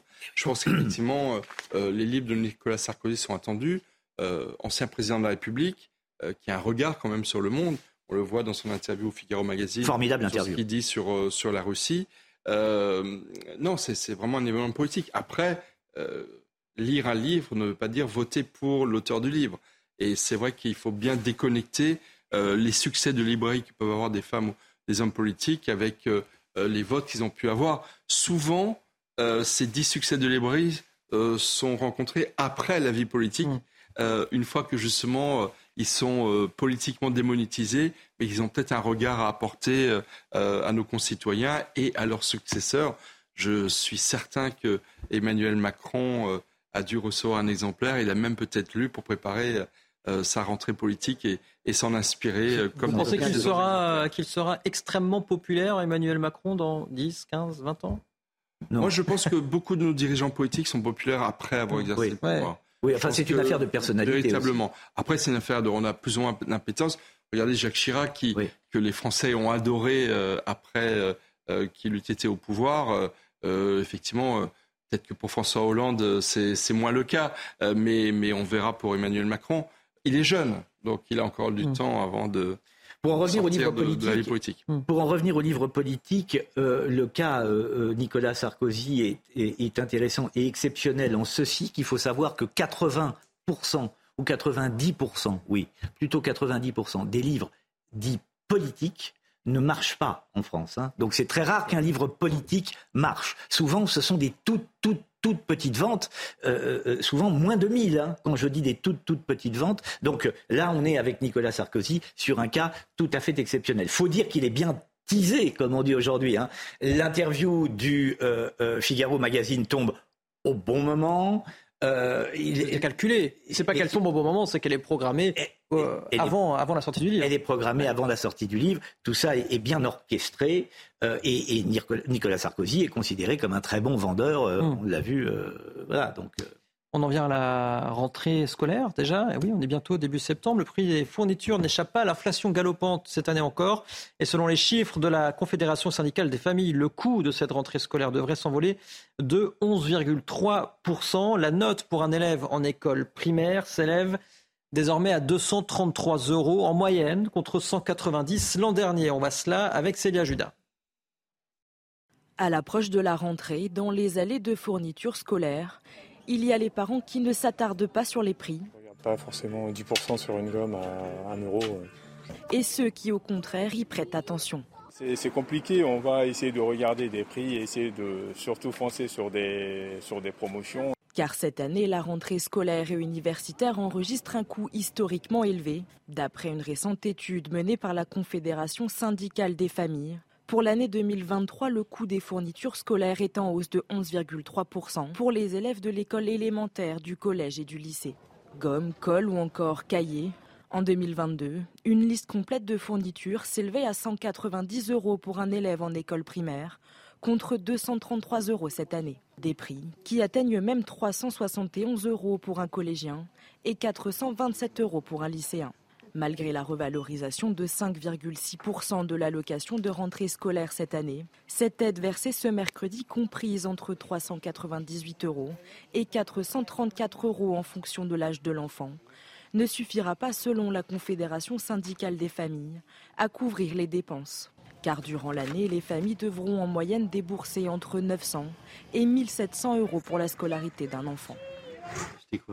233 euros donc en moyenne cette année pour un élève euh, en, primaire. Ça paraît, euh, ça paraît énorme, Vincent Roy. Oui, c'est euh, oui, oui. Mais alors, il y, a ce, ce, principe, vous savez, qui est très curieux depuis des années. Moi, quand j'étais môme, je, je, pas 200 ans non plus, mais quand j'étais môme, il n'y avait pas, vous savez, ces, ces listes. Moi, j'ai vu apparaître très récemment des listes très précises. Le, le ah, ça n'existe pas. Le stylo de B. Mais non, mais enfin, non. On disait, bon, il faut. Non, non, j'ai vu apparaître euh, euh, cela avec mes propres hmm. enfants. il y a maintenant des listes très précises, très complexes. il faut tel cahier. Très longue, souvent. Très longue. donc tout ça est, formidablement coûteux. On n'avait pas ça. Enfin, Michel Taube, vous vous souvenez de ça aussi. On n'avait pas ça dans notre enfance. Vous avez découvert ça avec vos enfants, j'imagine. Absolument. Et puis il y a, puis il y a aussi une concurrence entre les, les élèves, savoir est-ce que je vais avoir les bons produits, Bien les sûr. produits de marque, etc. Il y a une très très forte pression euh, avec une inflation. Moi, je voudrais vraiment insister sur un point. Euh, on, a, on, annonce une inflation à plus 11% sur les fournitures de rentrée scolaire. Euh, la réalité, c'est qu'elle est nettement plus élevée, oui. notamment sur les, tous les produits liés au papier. le coût du papier a explosé littéralement depuis, depuis, plus d'un an. Et donc, effectivement, il y a une pression pour les parents euh, qui est considérable. Alors, cette semaine a été versée l'aide euh, à la rentrée scolaire qui, par l'État. Qui n'a pas augmenté dans les mêmes, dans les mêmes proportions. Qui a augmenté de, hein de 10 ou 20 euros, je crois. Absolument. Je pense que là, à la rentrée scolaire, le, le, surcoût va être nettement plus important. Donc, effectivement, il faut qu'il y ait euh, le système D, que des collectivités participent à cet effort de, de, de coût de, de la rentrée scolaire. Mais oui, c'est un moment difficile pour beaucoup de familles pauvres et également parmi les classes moyennes qui, phénomène nouveau, depuis quelques années, sont obligés de se serrer la ceinture, ce qui n'était pas le cas auparavant. Parce qu'elles s'appauvrissent du fait de l'inflation galopante. Il est bientôt 8h45. Marine Sabourin, l'essentiel de l'actu, c'est avec vous. 28 départements en vigilance orange du sud-ouest jusqu'au nord-est. La chaleur va progresser toute la journée dans l'Hexagone. Les maximales atteindront 34 à 38 degrés dans le Jura, l'Auvergne, le Rhône-Alpes, PACA et Corse ainsi que dans le sud-ouest. Les 39 degrés seront atteints en basse vallée du Rhône. Les autorités appellent à la plus grande vigilance. Bison futé voire rouge partout en France dans le sens des retours et orange dans le sens des départs où la situation sera particulièrement complexe sur la 7, la 9 et la 6. Bison Futé conseille donc de quitter ces trois axes autoroutiers avant la pause du déjeuner entre 11h et 13h. Dans un communiqué, Vinci Autoroute recommande une extrême vigilance à cause des températures annoncées. Bien vérifier l'état de son véhicule et emporter de l'eau en quantité suffisante. À l'international, les incendies géants se poursuivent au Canada. Regardez ces images dans la ville de Kelowna, 150 000 habitants. L'état d'urgence y a été décrété. À Yellowknife, une des principales villes du Grand Nord canadien, les 20 000 habitants sont engagés depuis plusieurs jours dans une course contre la montre pour évacuer leur maison. Près de 14 millions d'hectares, environ la superficie de la Grèce, ont brûlé jusqu'à présent dans le pays. Merci beaucoup, chère Marine euh, Sabourin. Michel Taub, vous, vous évoquiez euh, avant, euh, avant l'essentiel de l'actu le fait que les collectivités euh, devaient se mettre la main à la pâte. J'allais dire, c'est justement ce que fait la, mairie de, Courbevoie. Je vous propose d'écouter Nathalie Lederman. Elle est adjointe au maire de Courbevoie, chargée de l'enseignement, justement. On a la particularité d'offrir aux familles les plus en difficulté de notre commune un kit de fourniture scolaire pour, pour les enfants qui entrent en CP euh, et une calculatrice euh, scientifique spéciale collège pour les élèves qui entrent en, sixième, puisque c'est, ça fait partie de la liste obligatoire des, fournitures qui sont demandées. Euh, et nous offrons également, alors c'est, accessoire, mais c'est important pour nous, pour tous les élèves qui entrent en CP, nous leur offrons un dictionnaire qui leur permet d'aborder leurs premières années d'élémentaire avec le bon bagage qui va bien. Euh, et puis euh, un livre d'histoire pour les élèves qui entrent en sixième, tous les élèves qui sortent de CM2.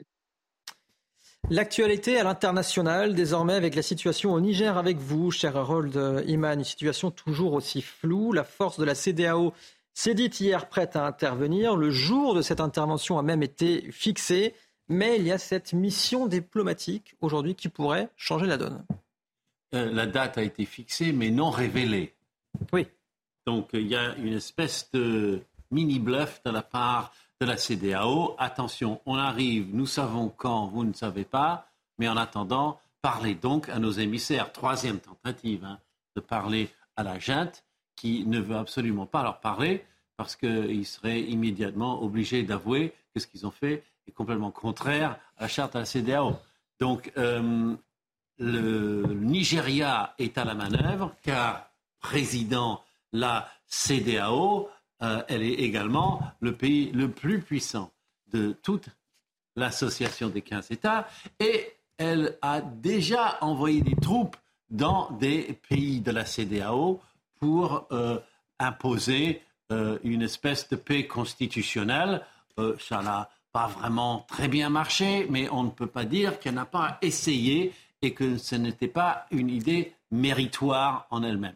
Donc, euh, on attend que cette délégation fasse quelque chose. En attendant, euh, un des nouveaux ministres du gouvernement a dit attention, on, ne touchera pas à Mohamed Bazoum, le président légitime détenu. Euh, on, ne lui fera aucun mal. Et nous aimons les États-Unis, enfin un peu quand même. Euh, voilà ce qu'il a dit, puisqu'il y a plus de 1100 troupes américaines sur place. Mais les Américains, formellement, euh, soutiennent quand même la CDAO, mais avec beaucoup moins d'énergie que la France. Mais attention, c'est la CDAO qui enverra les troupes et personne. Vincent Roy, vous suivez un petit peu. Merci beaucoup, cher euh, Harold Iman. Retour en France, vous suivez un peu le football? Non, je ne suis pas le football. Enfin, j'ai suivi le football féminin. Ah, effectivement, la Coupe du Monde, grande déception pour l'équipe de France. Ben déception. Ben Mais euh, record d'audience en Australie. Euh, avec, avec ce match, forcément, elle jouait les Australiennes. Euh, vous, êtes fan de. En tout cas, vous suivez l'OM, je crois. Ah, j'aime le foot, j'aime ah, mais j'ai pas j'aimais pas. Hein, je, ah, vous ne suivez pas. C'est si, moi je suis. Et, je pense que le foot, c'est. C'est pas pour rien que c'est le sport le plus populaire et le plus démocratique. Et justement, le sport tout de suite avec le match nul de l'OM hier face à Metz. Votre programme avec Groupe Verlaine, centrale photovoltaïque à poser en toute simplicité n'importe où. Groupe Verlaine, connectons nos énergies. Trois jours après sa désillusion européenne, le rebond marseillais était attendu à Metz. 13e minute, le jeune Emery Soglo met les Olympiens sur de bons rails. Avec l'exclusion du Messin Lowe après la pause, on ne voit pas Marseille perdre le fil. Mais en 6 minutes, Sabali puis Mikotadze renverse le match. À 10 minutes du terme, Vitinha sauve un point pour des Olympiens qui n'ont finalement pas chassé leur doute en Moselle. Vous avez regardé votre programme avec Groupe Verlaine. Isolation thermique par l'extérieur avec aide de l'État. Groupe Verlaine, connectons nos énergies. Merci à vous de nous avoir suivis ce matin dans votre matinale week-end. Merci Michel Taub d'avoir été avec nous. Vincent Roy également, merci. Merci. Toujours un plaisir de vous avoir tous les deux autour de, ce, autour de ce plateau. Toujours un plaisir de vous avoir avec nous également devant votre télévision. Moi je vous dis à demain tout de suite. C'est l'heure des pros avec Thierry Cabane. À demain.